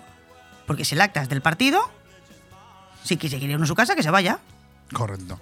Bueno, no tenemos mucho tiempo para más, pero sí que me gustaría que nos dijeras eh, ese desplazamiento a Bruselas, porque te hemos visto allí muy integrada, trabajando Mm. mucho y haciendo incluso un planteamiento de creación de empleo, ¿no? Con fondos europeos aquí en Benidorm como una estrategia importante. Sí, bueno, yo cuando fui a Bruselas, como hago todas las cosas, me pongo a estudiar lo que hay, lo que no hay, y veo que hay un proyecto que se llama COP, eh, eh, COP, perdona, COP3 ERNIC, que eh, es para ayudar a crear empleo, tanto a través de cooperativas como a nivel de colaboraciones público-privadas en los ayuntamientos, que ya hay modelos de esto, ya lo explicaré más adelante en mi campaña electoral. Y, digo, pues mm, no lo han pedido el ayuntamiento de Benidorm, me veo y no lo ha pedido. Eh, Entonces, como teníamos que hacer allí una propuesta, pues propuse que se prorrogara este proyecto para crear empleo eh, porque acababa en agosto. Entonces, como no daba- iba a dar tiempo, pues digo, se prorroga, ya me pilla a mí para las próximas para, llevar, para llevarlo a cabo. Y así lo hice. Bueno, pues eh, pienso que la próxima vez que te vayamos a tener aquí, seguramente ya será con el programa muy adelantado, con la presentación de la sede hecha, con la lista de miembros y miembras que te van a acompañar. Seguro que eso ya estará bastante avanzado, ¿no? Bueno, pues aquí lo dejamos. Eh, Victoria, muchísimas gracias por habernos acompañado un ratito más, explicándonos en qué va a consistir todo este programa, todo este Mm. Que está desarrollando. Yo voy a decir Victoria Villar más que Ciudadanos, porque no mereces que nadie o te vote o no te vote en función de si, eres- si formas parte de un partido político como Ciudadanos o no. A mí lo Mm. que me interesa es destacar tu centralidad, tu liberalismo, Mm. tus ganas de trabajar y tu confianza en un futuro mejor para Benidorm. Me da lo mismo si tu partido se llama Ciudadanos o Torpedos, te lo digo así de claro. Yo valoro mucho más a la persona. Pues sí, yo diría, despierta, venidor, y confía en la victoria. Fantástico, pues ahí lo dejamos. Bon Radio. Nos gusta que te guste.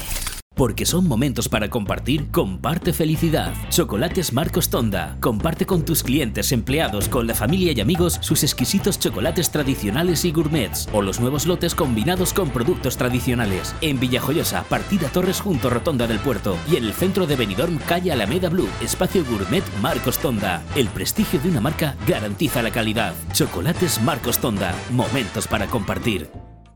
La cámara con esa era sobre la una. Quería picar algo, yo quería comer. Me pusimos en la barra mano a mano los dos. Ando besándole a tu otra vez. Yo con esto ya he comido. Me voy. ¿Cómo dice?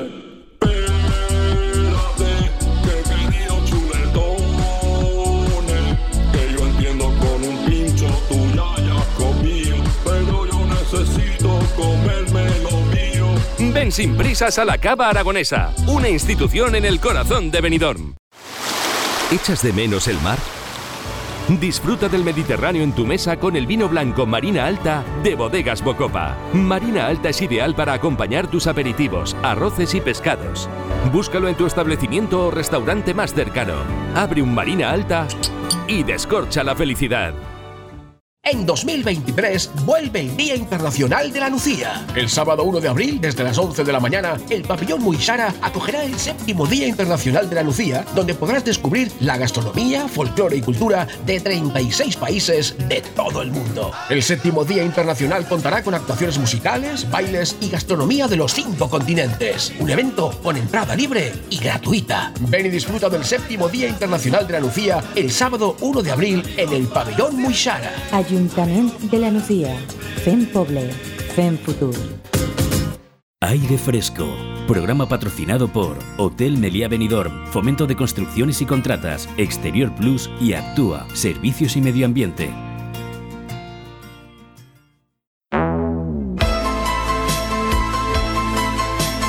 Tondi, el rincón del cine. Con Carlos Dueñas. Pues bueno, ahora sí que toca cambiar un poquito de tercio en este programa de aire fresco de hoy miércoles 29 de marzo. Seguimos avanzando, hora y cuarto ya de programa. Entramos por tanto en la segunda parte, en la segunda hora ya bien entradita. Y después de hablar un rato largo de empresa y ahora un buen rato también de política, pues ahora vamos a hablar de misterio y de cine. ¿Y con quién lo hacemos? Lo hacemos con nuestro, bueno, nuestro colaborador de cabecera con Carlos Dueñas en, aquí, en su sección Tondi, el rincón del cine. Y él es Carlos Dueñas, que es el director y presentador de Tondi, todo nos da igual este magnífico programa de radio que cada miércoles cuando termina el miércoles y empieza el jueves a las 12 de la noche podemos escuchar durante tres horas y que también puedes volver a escuchar sábados y domingos de 9 a 12 de la noche.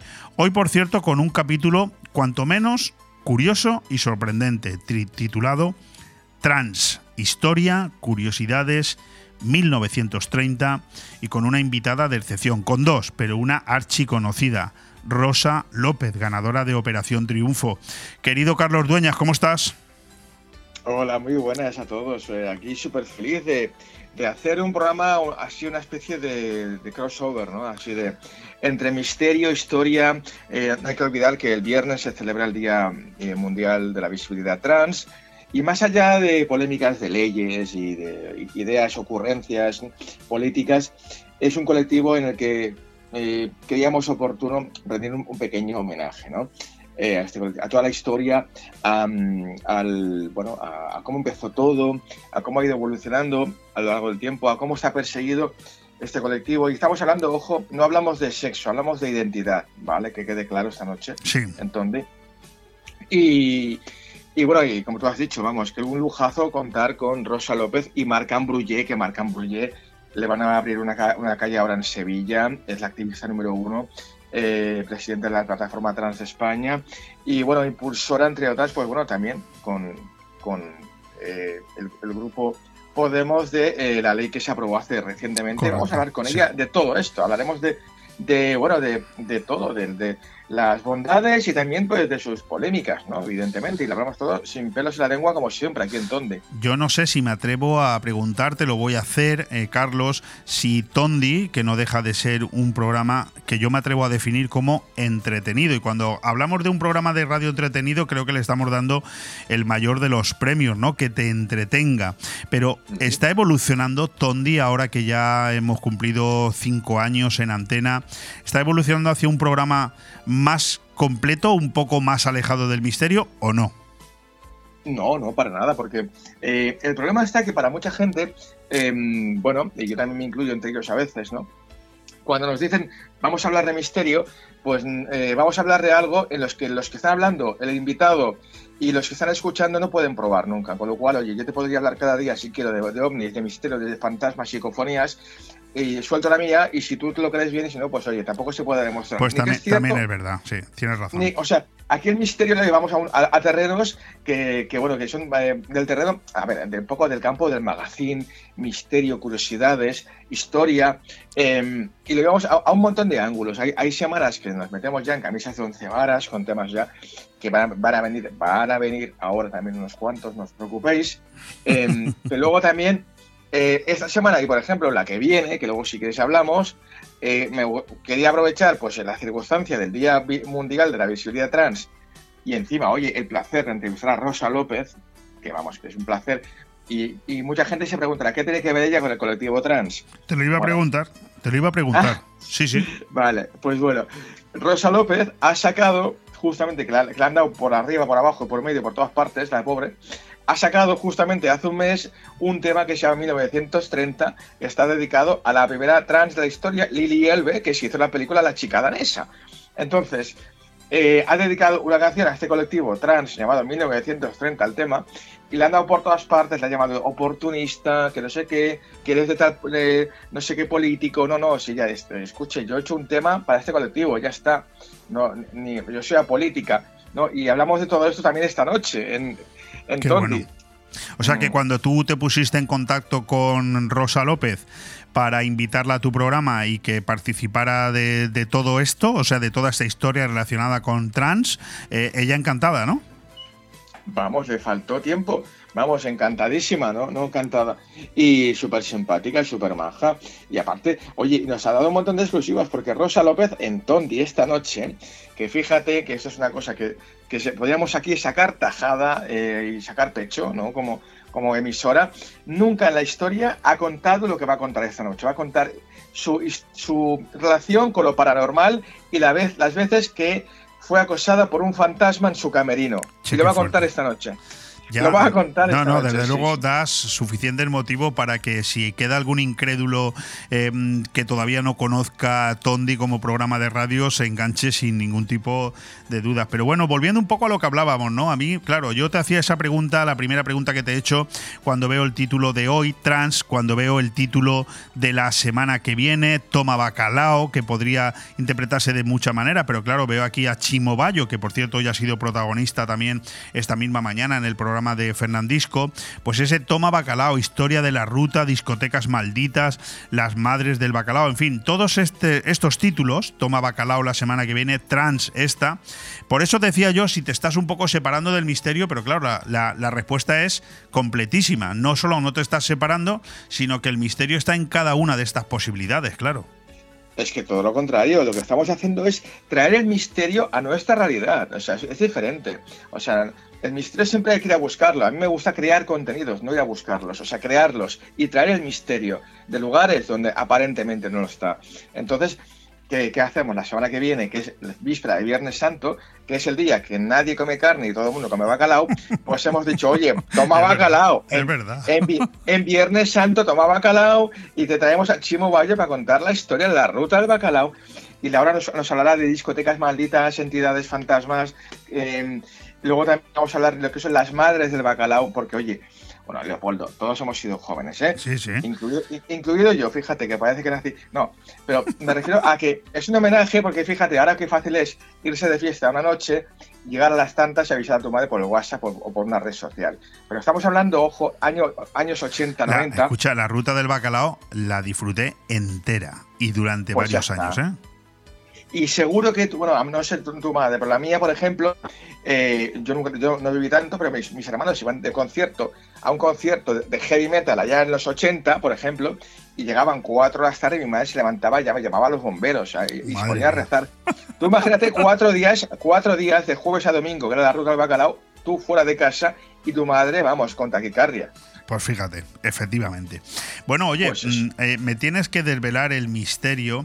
Que, eh, ¿qué, qué, qué técnica utilizas tú para conseguir que eh, mm, José María eh, Bautista, Don Luis Luis, Laura Vivancos, Jos- Juan Ignacio Cuesta, Paco Buitrago, Alfonso Fernández, Leandro Quiroz, Carlos Zorrillo, Eduardo Bautista, ¿cómo consigues que toda esta gente semana tras semana te hable de lo que tú quieres que te hable y además que sea interesante. Eso, eso tiene que tener alguna técnica.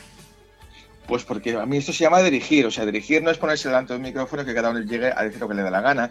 Yo, por ejemplo, para este, para este de trans, por ejemplo, a muchos colaboradores no les digo ni siquiera de qué, de qué va el tema, ni de qué va, ni, ni quién invita viene. Le digo, oye, mira, eh, le, le digo a, a Alfonso Fernández, oye, háblame de la polémica que hay, además muy reciente polémica, de deportistas que han cambiado de sexo y, por ejemplo, una nadadora que es un tío ahora que se cambió a tía y arrasa con todos. Claro. O sea, Sí. eh, eh, pues exacto, hablamos de las, las- la polémica de, de que, oye, que es, muy respetable que cada uno coja el sexo que quiera, pero a ver, no vas a competir las chicas eh, nadadoras con un tío que tiene una espalda de dos metros, en- entonces es absurdo, ¿no?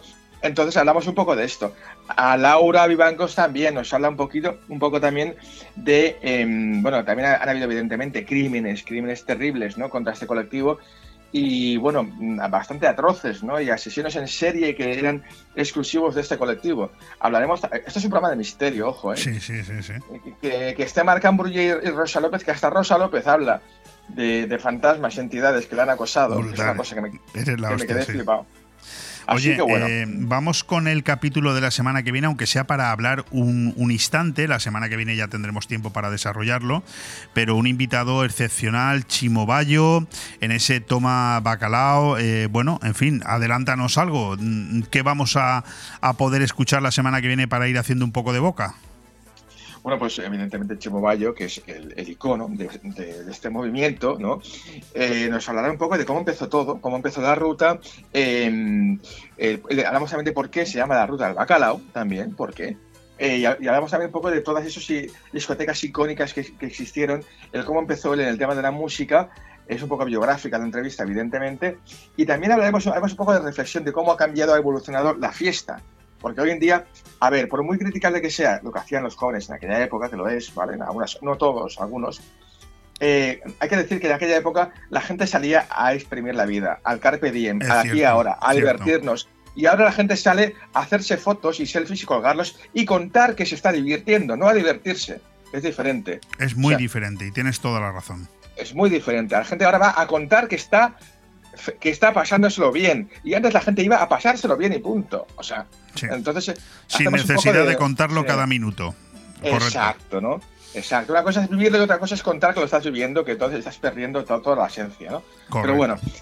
Bueno, vamos con los tres títulos de cine que nos planteas como estrenos para este fin de semana y luego si vemos que tenemos una oportunidad volvemos a hablar un, pro- un poco del programa de esta noche. Eh, tres títulos nos propones, el primero de ellos El Imperio de la Luz, una película inglesa de dos horas, un romance basado en los años 80, una historia de amor ambientada alrededor de un hermoso cine antiguo en la costa sur de Inglaterra. Tiene pinta de ser una buena película. Bueno, por supuesto. Además de Sam Mendes, eh, un gran director, ha hecho las mejores películas de James de la historia, Sam Mendes. Y, la verdad es que es un peliculón. Esto es, a ver, un poco para dar una crítica rápida. Esto sería una especie de respuesta inglesa a Cinema Paradiso. Mm, ¿Vale? O sea, va de toda la nostalgia eh, de un cine antiguo, la decadencia, el cierre y el cómo pues una historia de amor entre- eh, entremezclada en medio. Como es una protagonista increíble, Olivia Colman, me encanta esa actriz, Sí. y Colin Firth, o sea, una pasada. Eh, Toby Jones también, bueno, es un gran reparto. Además, Sam Mendes es un grandísimo director, ¿eh? Y la verdad es que, bueno, y, a mí tiene, tiene una fotografía increíble de Roger Deakins, que es el mejor director de fotografía del planeta. Por lo tanto, una película muy recomendable para este fin de semana. La siguiente, no menos curiosa, ¿no? Hablamos de Oso Vicioso, al menos así es como la han traducido de su título original. Y es, eh, bueno, una comedia negra eh, de hora y media, estadounidense, en la que, fíjate, un variopinto grupo formado por policías, delincuentes, turistas y adolescentes, atención, ¿eh? converge en un bosque de Georgia donde un oso negro de 500 libras se vuelve loco después de ingerir cocaína que había caído de un avión de un narcotraficante. No sé cómo se desarrolla esta historia, pero tiene que ser cuanto menos curiosa, ¿eh? Bueno, lo más curioso y rocambolesco es que esto, esto pasó de verdad. No es, ¿Ah, sí? no es una historia. Esto es una historia real. Ah, sí, sí, Esto es una historia- inspirada esto en es una una historia historia- real, sí, sí. Esto es una historia real de un, de un oso que se zampó un, todo un fardo de cocaína y acabó loquísimo atacando a la gente. Y de ahí pues han creado una, una comedia divertidísima. Para mí, yo, es que es, que es una película, a mí, a mí me encanta. Además han, han recuperado a Ray Liotta, me encanta este actor también. La dirige Elizabeth Banks también, una grandísima directora y actriz de comedia. Y la verdad es que a mí, a mí es una película divertidísima. ¿eh? No esperéis ver a Ciudadano Kane, ¿no? pero, pero que, que es una película a mí muy, muy divertida y súper curiosa, sobre todo porque eso, porque es historia real. ¿eh? Fantástico. Bueno, el tercer título no sé si lo voy a decir bien porque se traduce tal cual está escrito en inglés, es Dungeons and Dragons, Honor entre ladrones. Hablamos de una película larga de dos horas y cuarto, estadounidense, eh, cuyo género es el fantástico, de, aventuras, ¿no? Es una adaptación cinematográfica del primer juego de rol de la historia que fue publicado por primera vez en 1974. ¿De qué va esta película? Bueno, pues a ver, es, una película más inspirada en un juego. Eh, Dungeons and Dragons es un, ya es un clasicazo. Este juego de toda, la, de toda la vida se ha hecho versiones eh, de rol, videojuegos, de, de todo, dibujos animados. Y ya la película, oye, y sorprendentemente no es una mala película, porque hay- es muy difícil hacer una película de un videojuego, hacer una buena película, ¿eh?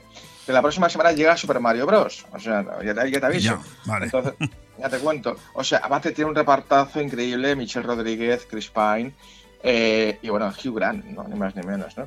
Y también Rex Jempets, que dicen que es un candidato a James Bond. Yo creo que no. Yo creo que no va, no va a ser este, este hombre, sinceramente. Yo apuesto por. Mira, si tenéis que hacer apuestas al próximo James Bond, apuntaos este nombre. Y esto lo digo yo ahora, ¿eh? Aquí, a 28, 29 de marzo, que no me acuerdo ya.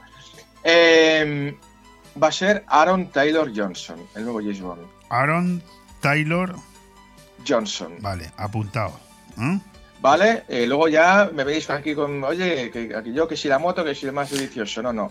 Os lo dije yo el 28 de marzo que se va a anunciar que va a ser Aaron Taylor Johnson el próximo James Bond. Porque la nueva compañera de James Bond no va a ser Clara Ponsati.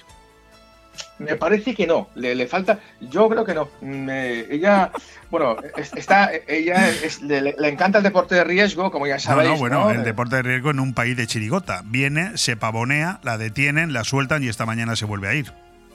Claro, para eso ha venido para. Se ve que tiene un poquito, ¿cómo se dice? Es una vieja Morriña. que quiere salir quiere salir a, que la gente la clame otra vez, ¿no? Para recuperar un poco, ¿no? sí, verdaderamente sorprendente lo que pasa ahí en tu pueblo, en Cataluña, en Barcelona.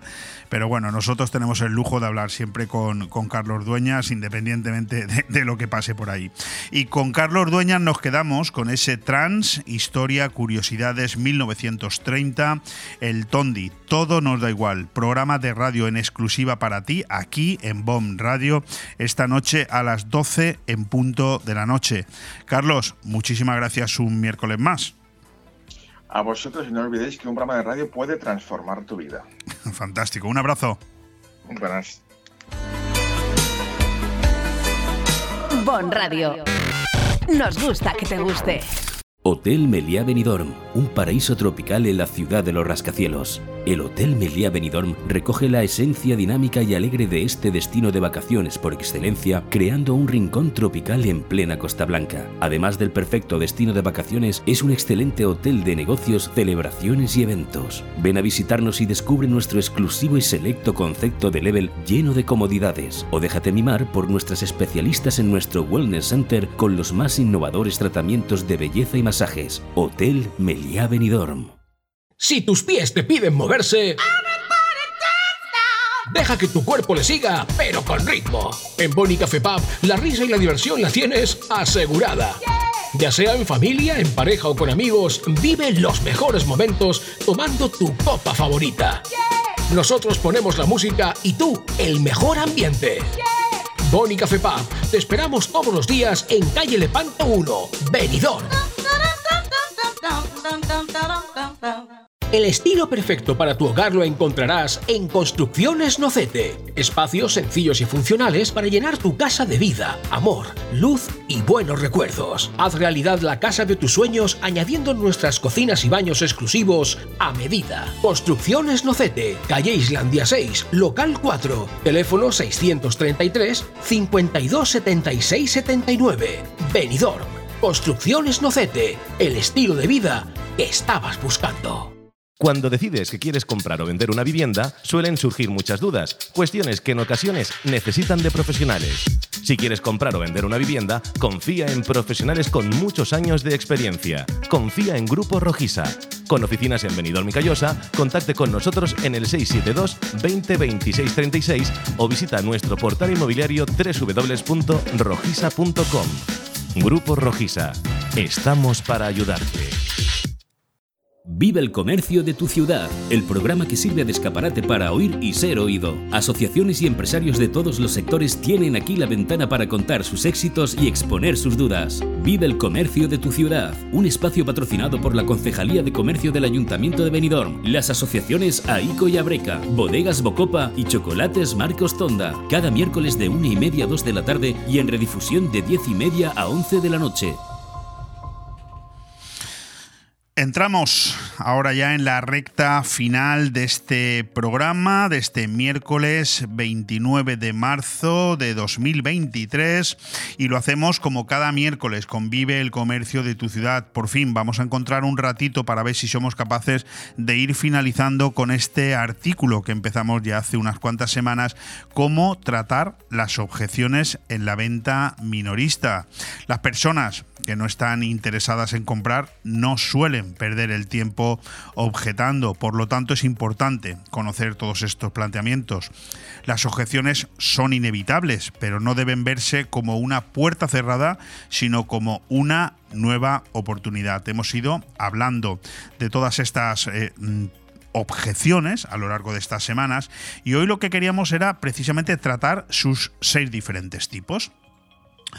Eh, los compradores pueden presentar muchas razones para objetar, pero bueno, hay seis categorías principales que engloban la mayoría de ellas. Si tú manejas estos tipos de objeciones, pues estarás preparando, muy, muy preparado para cualquier cosa que pueda preocupar a tu cliente. La primera de ellas es la que nos habla de no sé si el producto es para mí. Esa es una objeción, ¿verdad? Bueno, a veces los compradores presentan objeciones que reflejan una preocupación sobre el rendimiento del producto o servicio.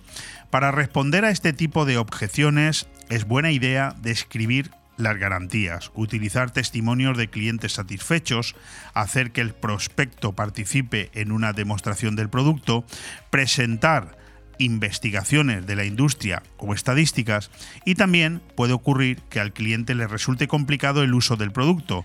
En este caso, recuérdale que cuenta con tu ayuda para resolver cualquier duda. La segunda, he oído quejas. Bueno, algunos compradores pueden no confiar en ti como proveedor porque no te conocen o tienen alguna reserva. Es una ocasión perfecta para destacar las fortalezas de tu negocio, presentar tus valores, tus diferencias y la filosofía de tu empresa, generando confianza a través de una experiencia positiva. Aún así, ten siempre presente que las reseñas o comentarios de otros compradores pueden ser una bendición o por el contrario resultar tu peor pesadilla. Resuelve las malas críticas tanto en redes sociales como en Google, Google My Business, aportando soluciones y empatizando con los clientes descontentos. La tercera es la que nos habla de esa objeción que se suele hacer. Es muy caro. Se trata de una de las objeciones más comunes, ya hemos hablado sobre ella, pero vamos a profundizar. Ten en cuenta que algunos clientes pueden utilizar esta objeción como estrategia para regatear mientras otros pueden ocultar detrás de ella falta de presupuesto.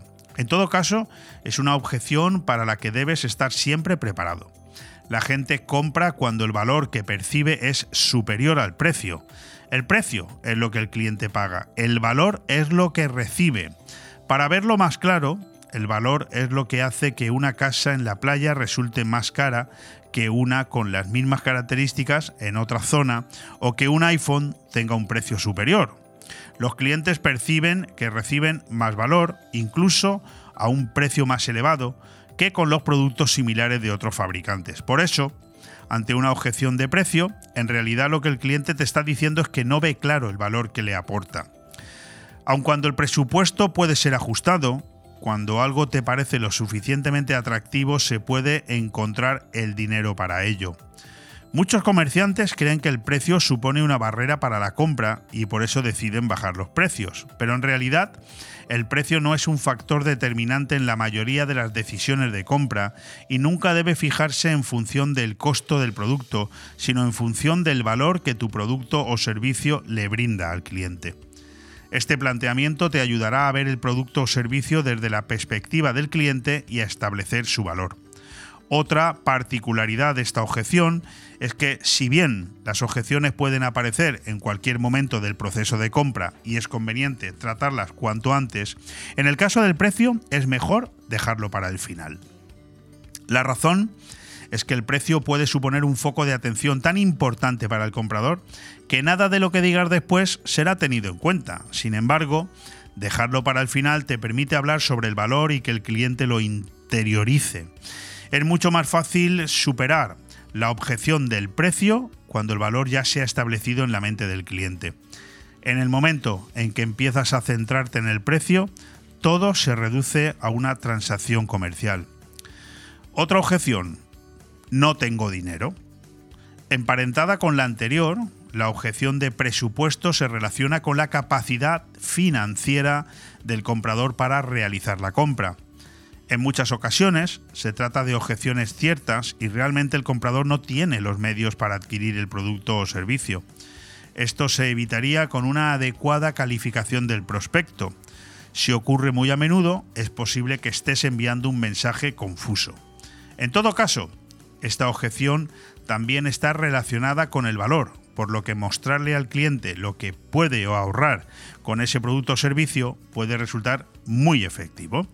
Otro enfoque sería mostrarle cómo el producto o servicio puede ayudarlo a ganar más, ya sea tiempo o dinero, con su utilización.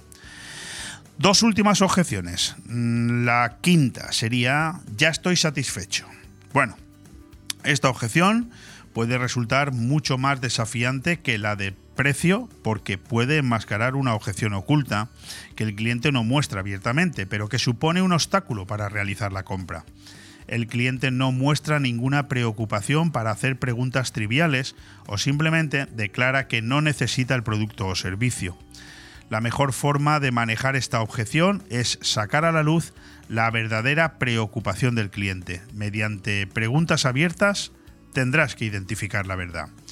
Y la última es la de tengo que pensarlo. Bueno, esta objeción generalmente aparece cuando el cliente no se siente cómodo contigo o con tu producto.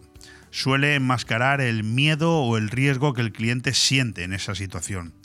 El desafío es descubrir ese miedo y construir confianza, trabajando en mejorar la relación con el cliente. Bon Radio. Nos gusta que te guste.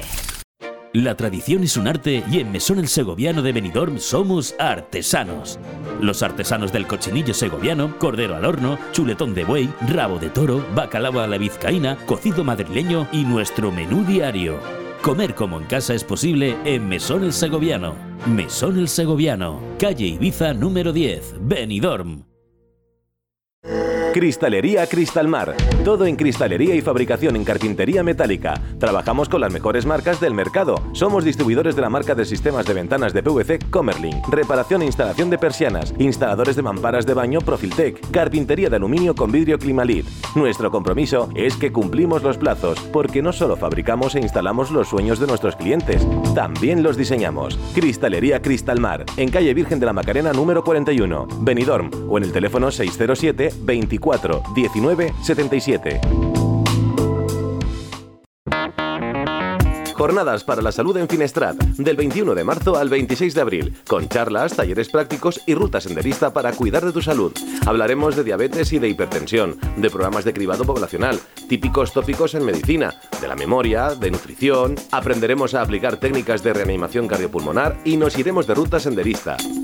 Más información e inscripciones en el Centro Juvenil de Finestrat, enviando un correo a sanitat.finestrat.org o al WhatsApp 606 936 432. ¿Echas de menos el mar? Disfruta del Mediterráneo en tu mesa con el vino blanco Marina Alta de Bodegas Bocopa. Marina Alta es ideal para acompañar tus aperitivos, arroces y pescados.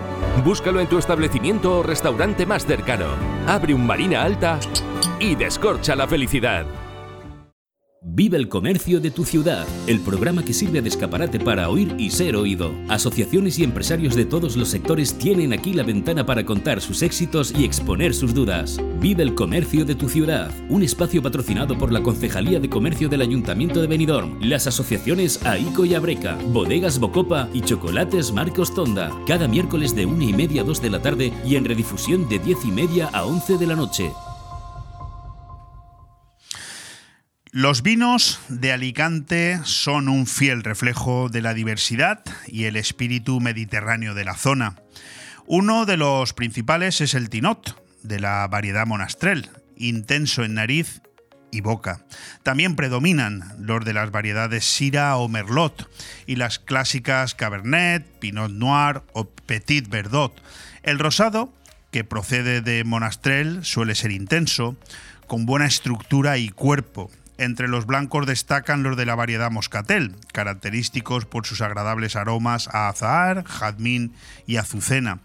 También hay vinos dulces, de licor, espumosos y qué decir del famoso fondillón, que procede de la sobremaduración de la uva monastrel en la cepa. Característico por su alta graduación, es uno de los vinos con más historia del mundo. Existe en Alicante una amplia lista de bodegas centenarias, enotecas, hoteles, casas rurales, comercios tradicionales, museos, restaurantes y empresas especializadas en enoturismo, que te brindan todo lo que puedas necesitar para disfrutar de una ruta del vino en cualquiera de sus vertientes. Un gran abanico de posibilidades para sumergirte en un fascinante viaje que une el Vinalopó al sur y la Marina Alta y Baja al norte, regiones en teoría diferenciadas, pero en la práctica unidas por su culto al vino. Y de vino vamos a seguir hablando hasta finalizar este programa, porque de nuevo volvemos a tener con nosotros a un buen amigo de la casa, y uno de los principales patrocinadores de este espacio de Vive el Comercio de tu ciudad, Gaspar Tomás, gerente de Bodegas Bocopa. Gaspar, ¿qué tal estás? Pues hola Leopoldo, buenos días y queridos personas que nos estarán escuchando. A todos un saludo y nada, estoy estupendamente.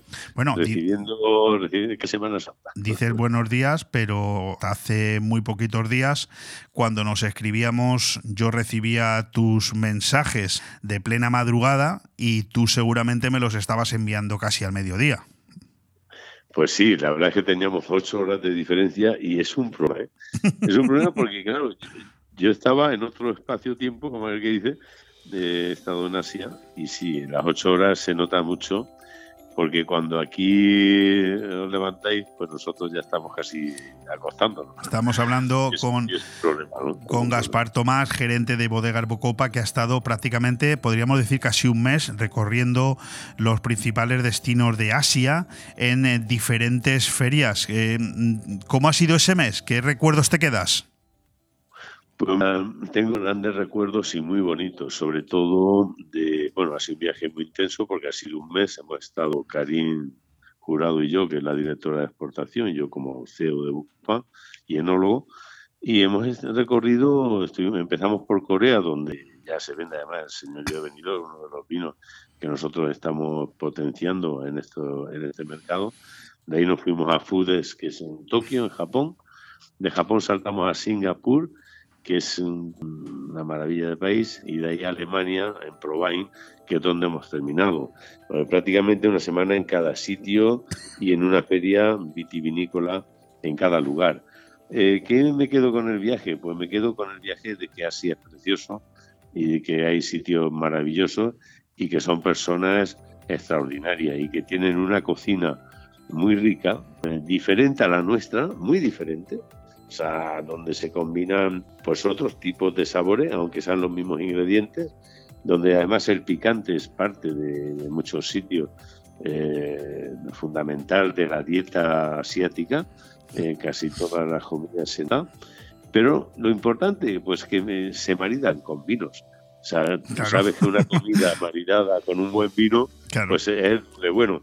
y además, si lo compartes con personas, porque ¿qué placer tenemos en la vida? Sí, bueno. Eh, ir a comer con unos amigos y compartir con un vino. Pues eso es lo que hemos estado haciendo durante un mes. Y sobre todo en los vinos de Bocopa, pues como no, Marina Alta, Marina Fumante y Laudum, que son eh, los, los, buques insignes, y el Señorío de Benidorm. El Señorío de Benidorm, que es un proyecto magnífico y que encanta, porque Benidorm se conoce en todo el mundo. Sí, de eso, de, eso te quería precisamente hablar, pero un poco por ir por, por fases, ¿no? Estamos eh, hablando con Gaspar Tomar y ya están, están escuchando ustedes, ¿no? Ese resumen de actividades de prácticamente un mes de viaje por Corea, por Tokio, por Singapur, por Alemania.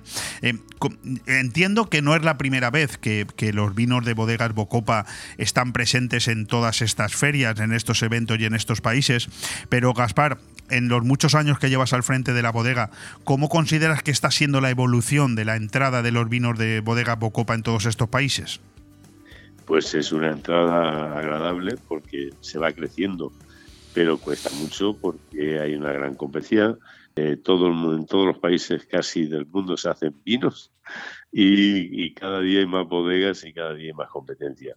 Eh, pero Bodega Bocopa lleva haciendo esto desde 35 años. Yo, por ejemplo, eh, la, Corea y Singapur la primera vez que voy, pero por ejemplo Japón es la sexta vez que Bocopa va y, lleva, y tenemos ya eh, comercio en muchos eh, sitios y, Pero esto es un mercado paulatino, quiere decir que tienes que estar trabajando constantemente e introduciendo porque en el mercado del vino y supongo que en muchos otros mercados y muchos oyentes lo saben que serán comerciantes saben que para estar tú eh, casi hay que quitar a otro.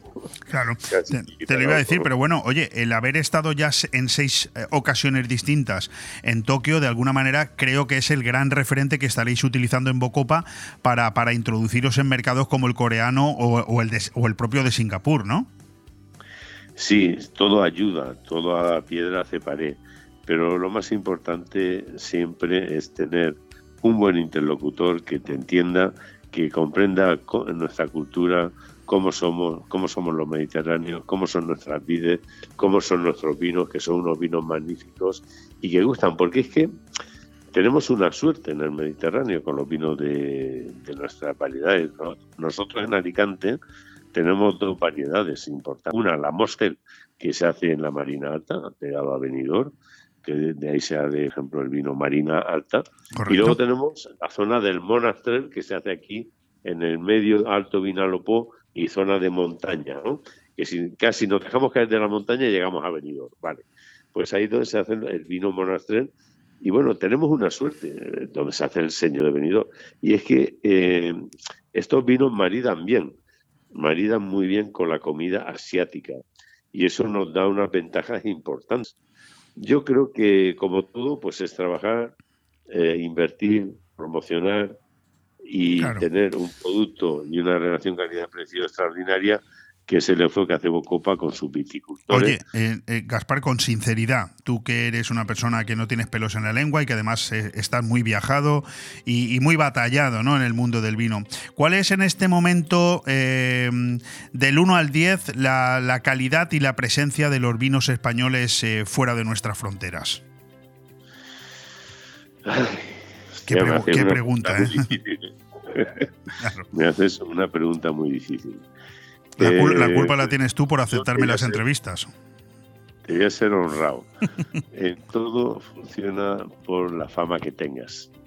Es así de sencillo. Sí, sí, sí.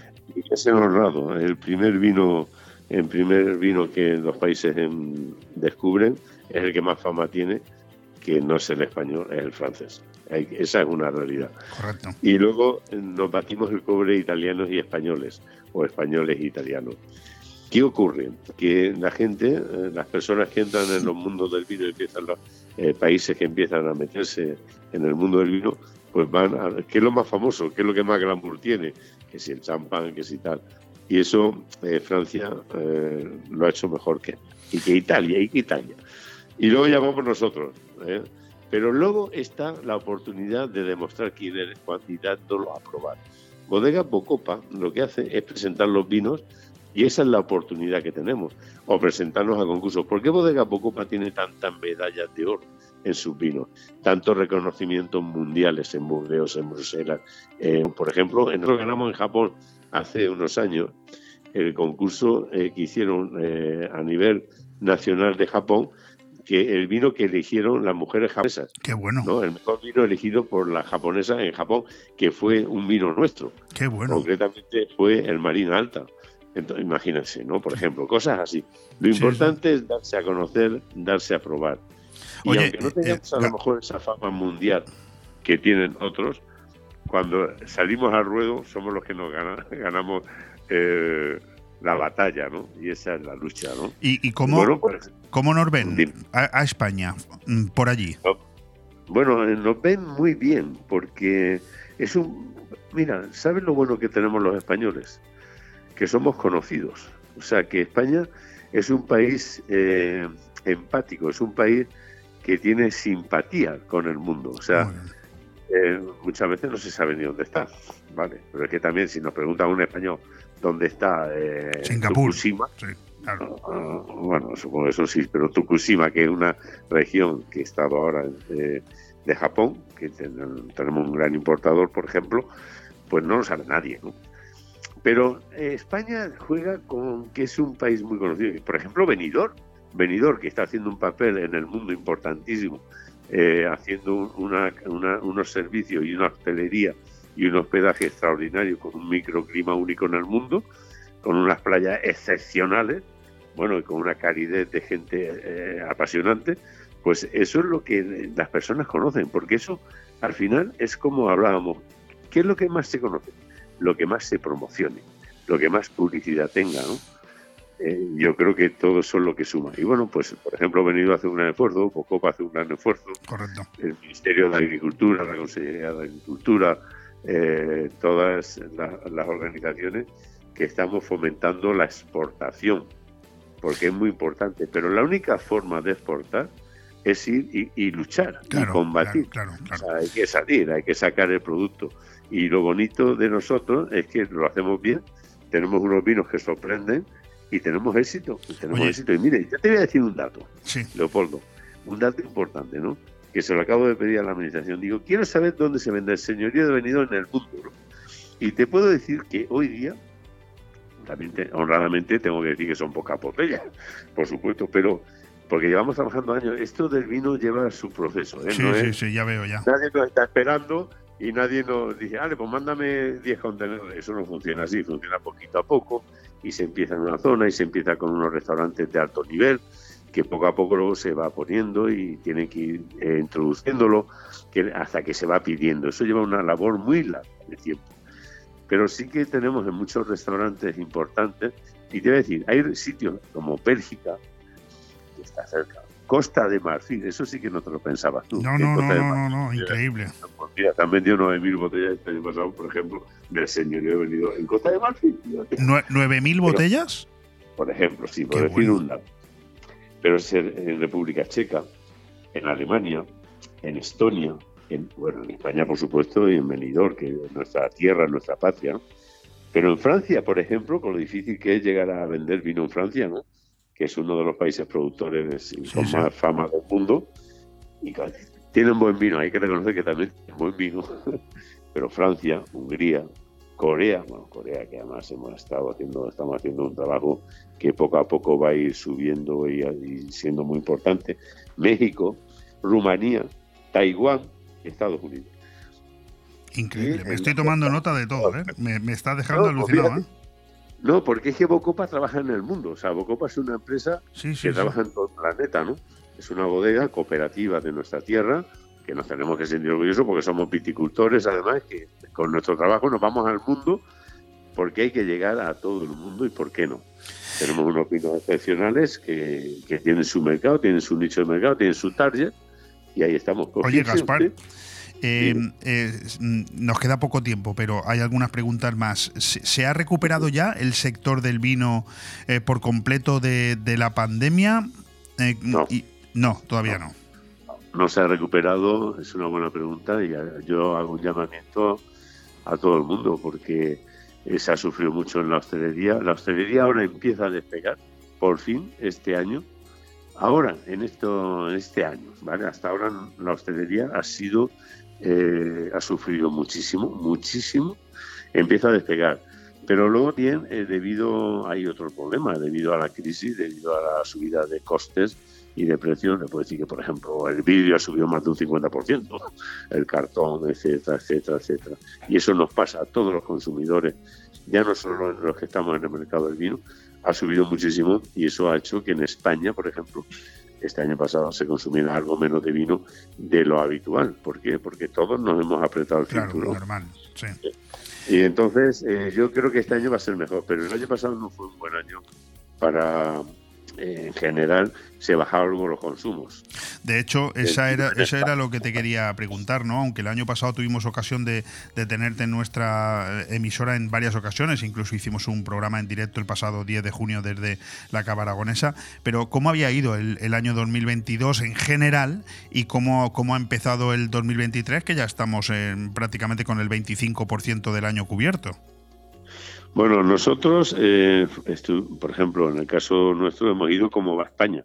España ah, hasta el mes de septiembre eh, fue, fue muy bien. Empezó a notarse mucho eh, eh, la subida de IPC y de inflación, etcétera, etcétera. Por ejemplo, en el mes de noviembre, en nuestro país, en España, se consumo hubo un consumo eh, inferior de un 30% comparado con el año anterior. Hablo a nivel general, no hablo sí, de sí, Europa, sí. ¿eh? Salvo el año bien, salvo el año bien, mm, empatado con el año anterior. ¿Y cómo hemos empezado el año? Pues lo hemos empezado con un poquitín más, con un poquitín más, mejor, eh, hasta el lunes pasado que tengo las cifras, mejor que el año pasado, muy un poquito más. Estamos con un poquito de mejora con respecto al mismo periodo del año pasado, que quiere decir que vamos bien. Pues seguimos así, correcto, correcto. Bueno, pues oye, ha sido un magnífico resumen el que hemos podido disfrutar con Gaspar Tomás.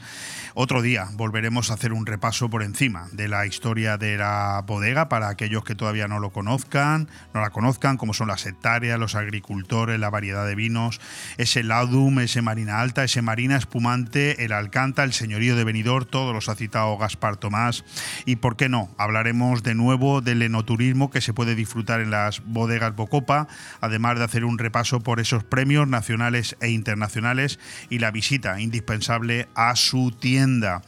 Eh, Gaspar, hoy no tenemos tiempo para más, pero yo te quería agradecer que nos hayas atendido. Bienvenido a tu casa, que ya era hora, ya, te tocaba volver. ¿eh? De unos días por allí, a tomar mi vino por allí. Avísame, por favor, porque te, te, te, lo de junio que haremos la jornada otra vez. Eh, Correcto, eso lo tenemos en la agenda, pero. venir a vernos, estamos abiertos todos los días. Muy bien sábados y domingos. Si vienes por venidor, avísame por favor, porque te traigo aquí al nuevo estudio de la radio para que lo conozcas y hacerte una entrevista aquí en el, en el estudio. ¿Te parece bien? Pues cuenta con ello porque venidor es mi segunda tierra. trabajo, trabajo aquí, pero cuando me No, no, no. Y, cuidado que amenazas con venir con esa super bicicleta que sé que utilizas, que ya te conozco. Bueno, Gaspar, muchísimas gracias. Gaspar Tomás, gerente de Bodegas Bocopa. Un fuerte abrazo. Un abrazo y a todos los oyentes que disfruten de las próximas vacaciones, los próximos días. Chao. Y sin tiempo para más, más que para agradecer no solamente a Gaspar Tomás de Bodegas Bocopa que nos haya atendido desde sus bodegas en el medio Vinalopó, sino también a Josep Yorca que mañana inaugura sus nuevas instalaciones, Josep Yorca Construcciones, también a Victoria Villar y por supuesto a Carlos Dueñas. Mañana aquí a la misma hora. Un fuerte abrazo.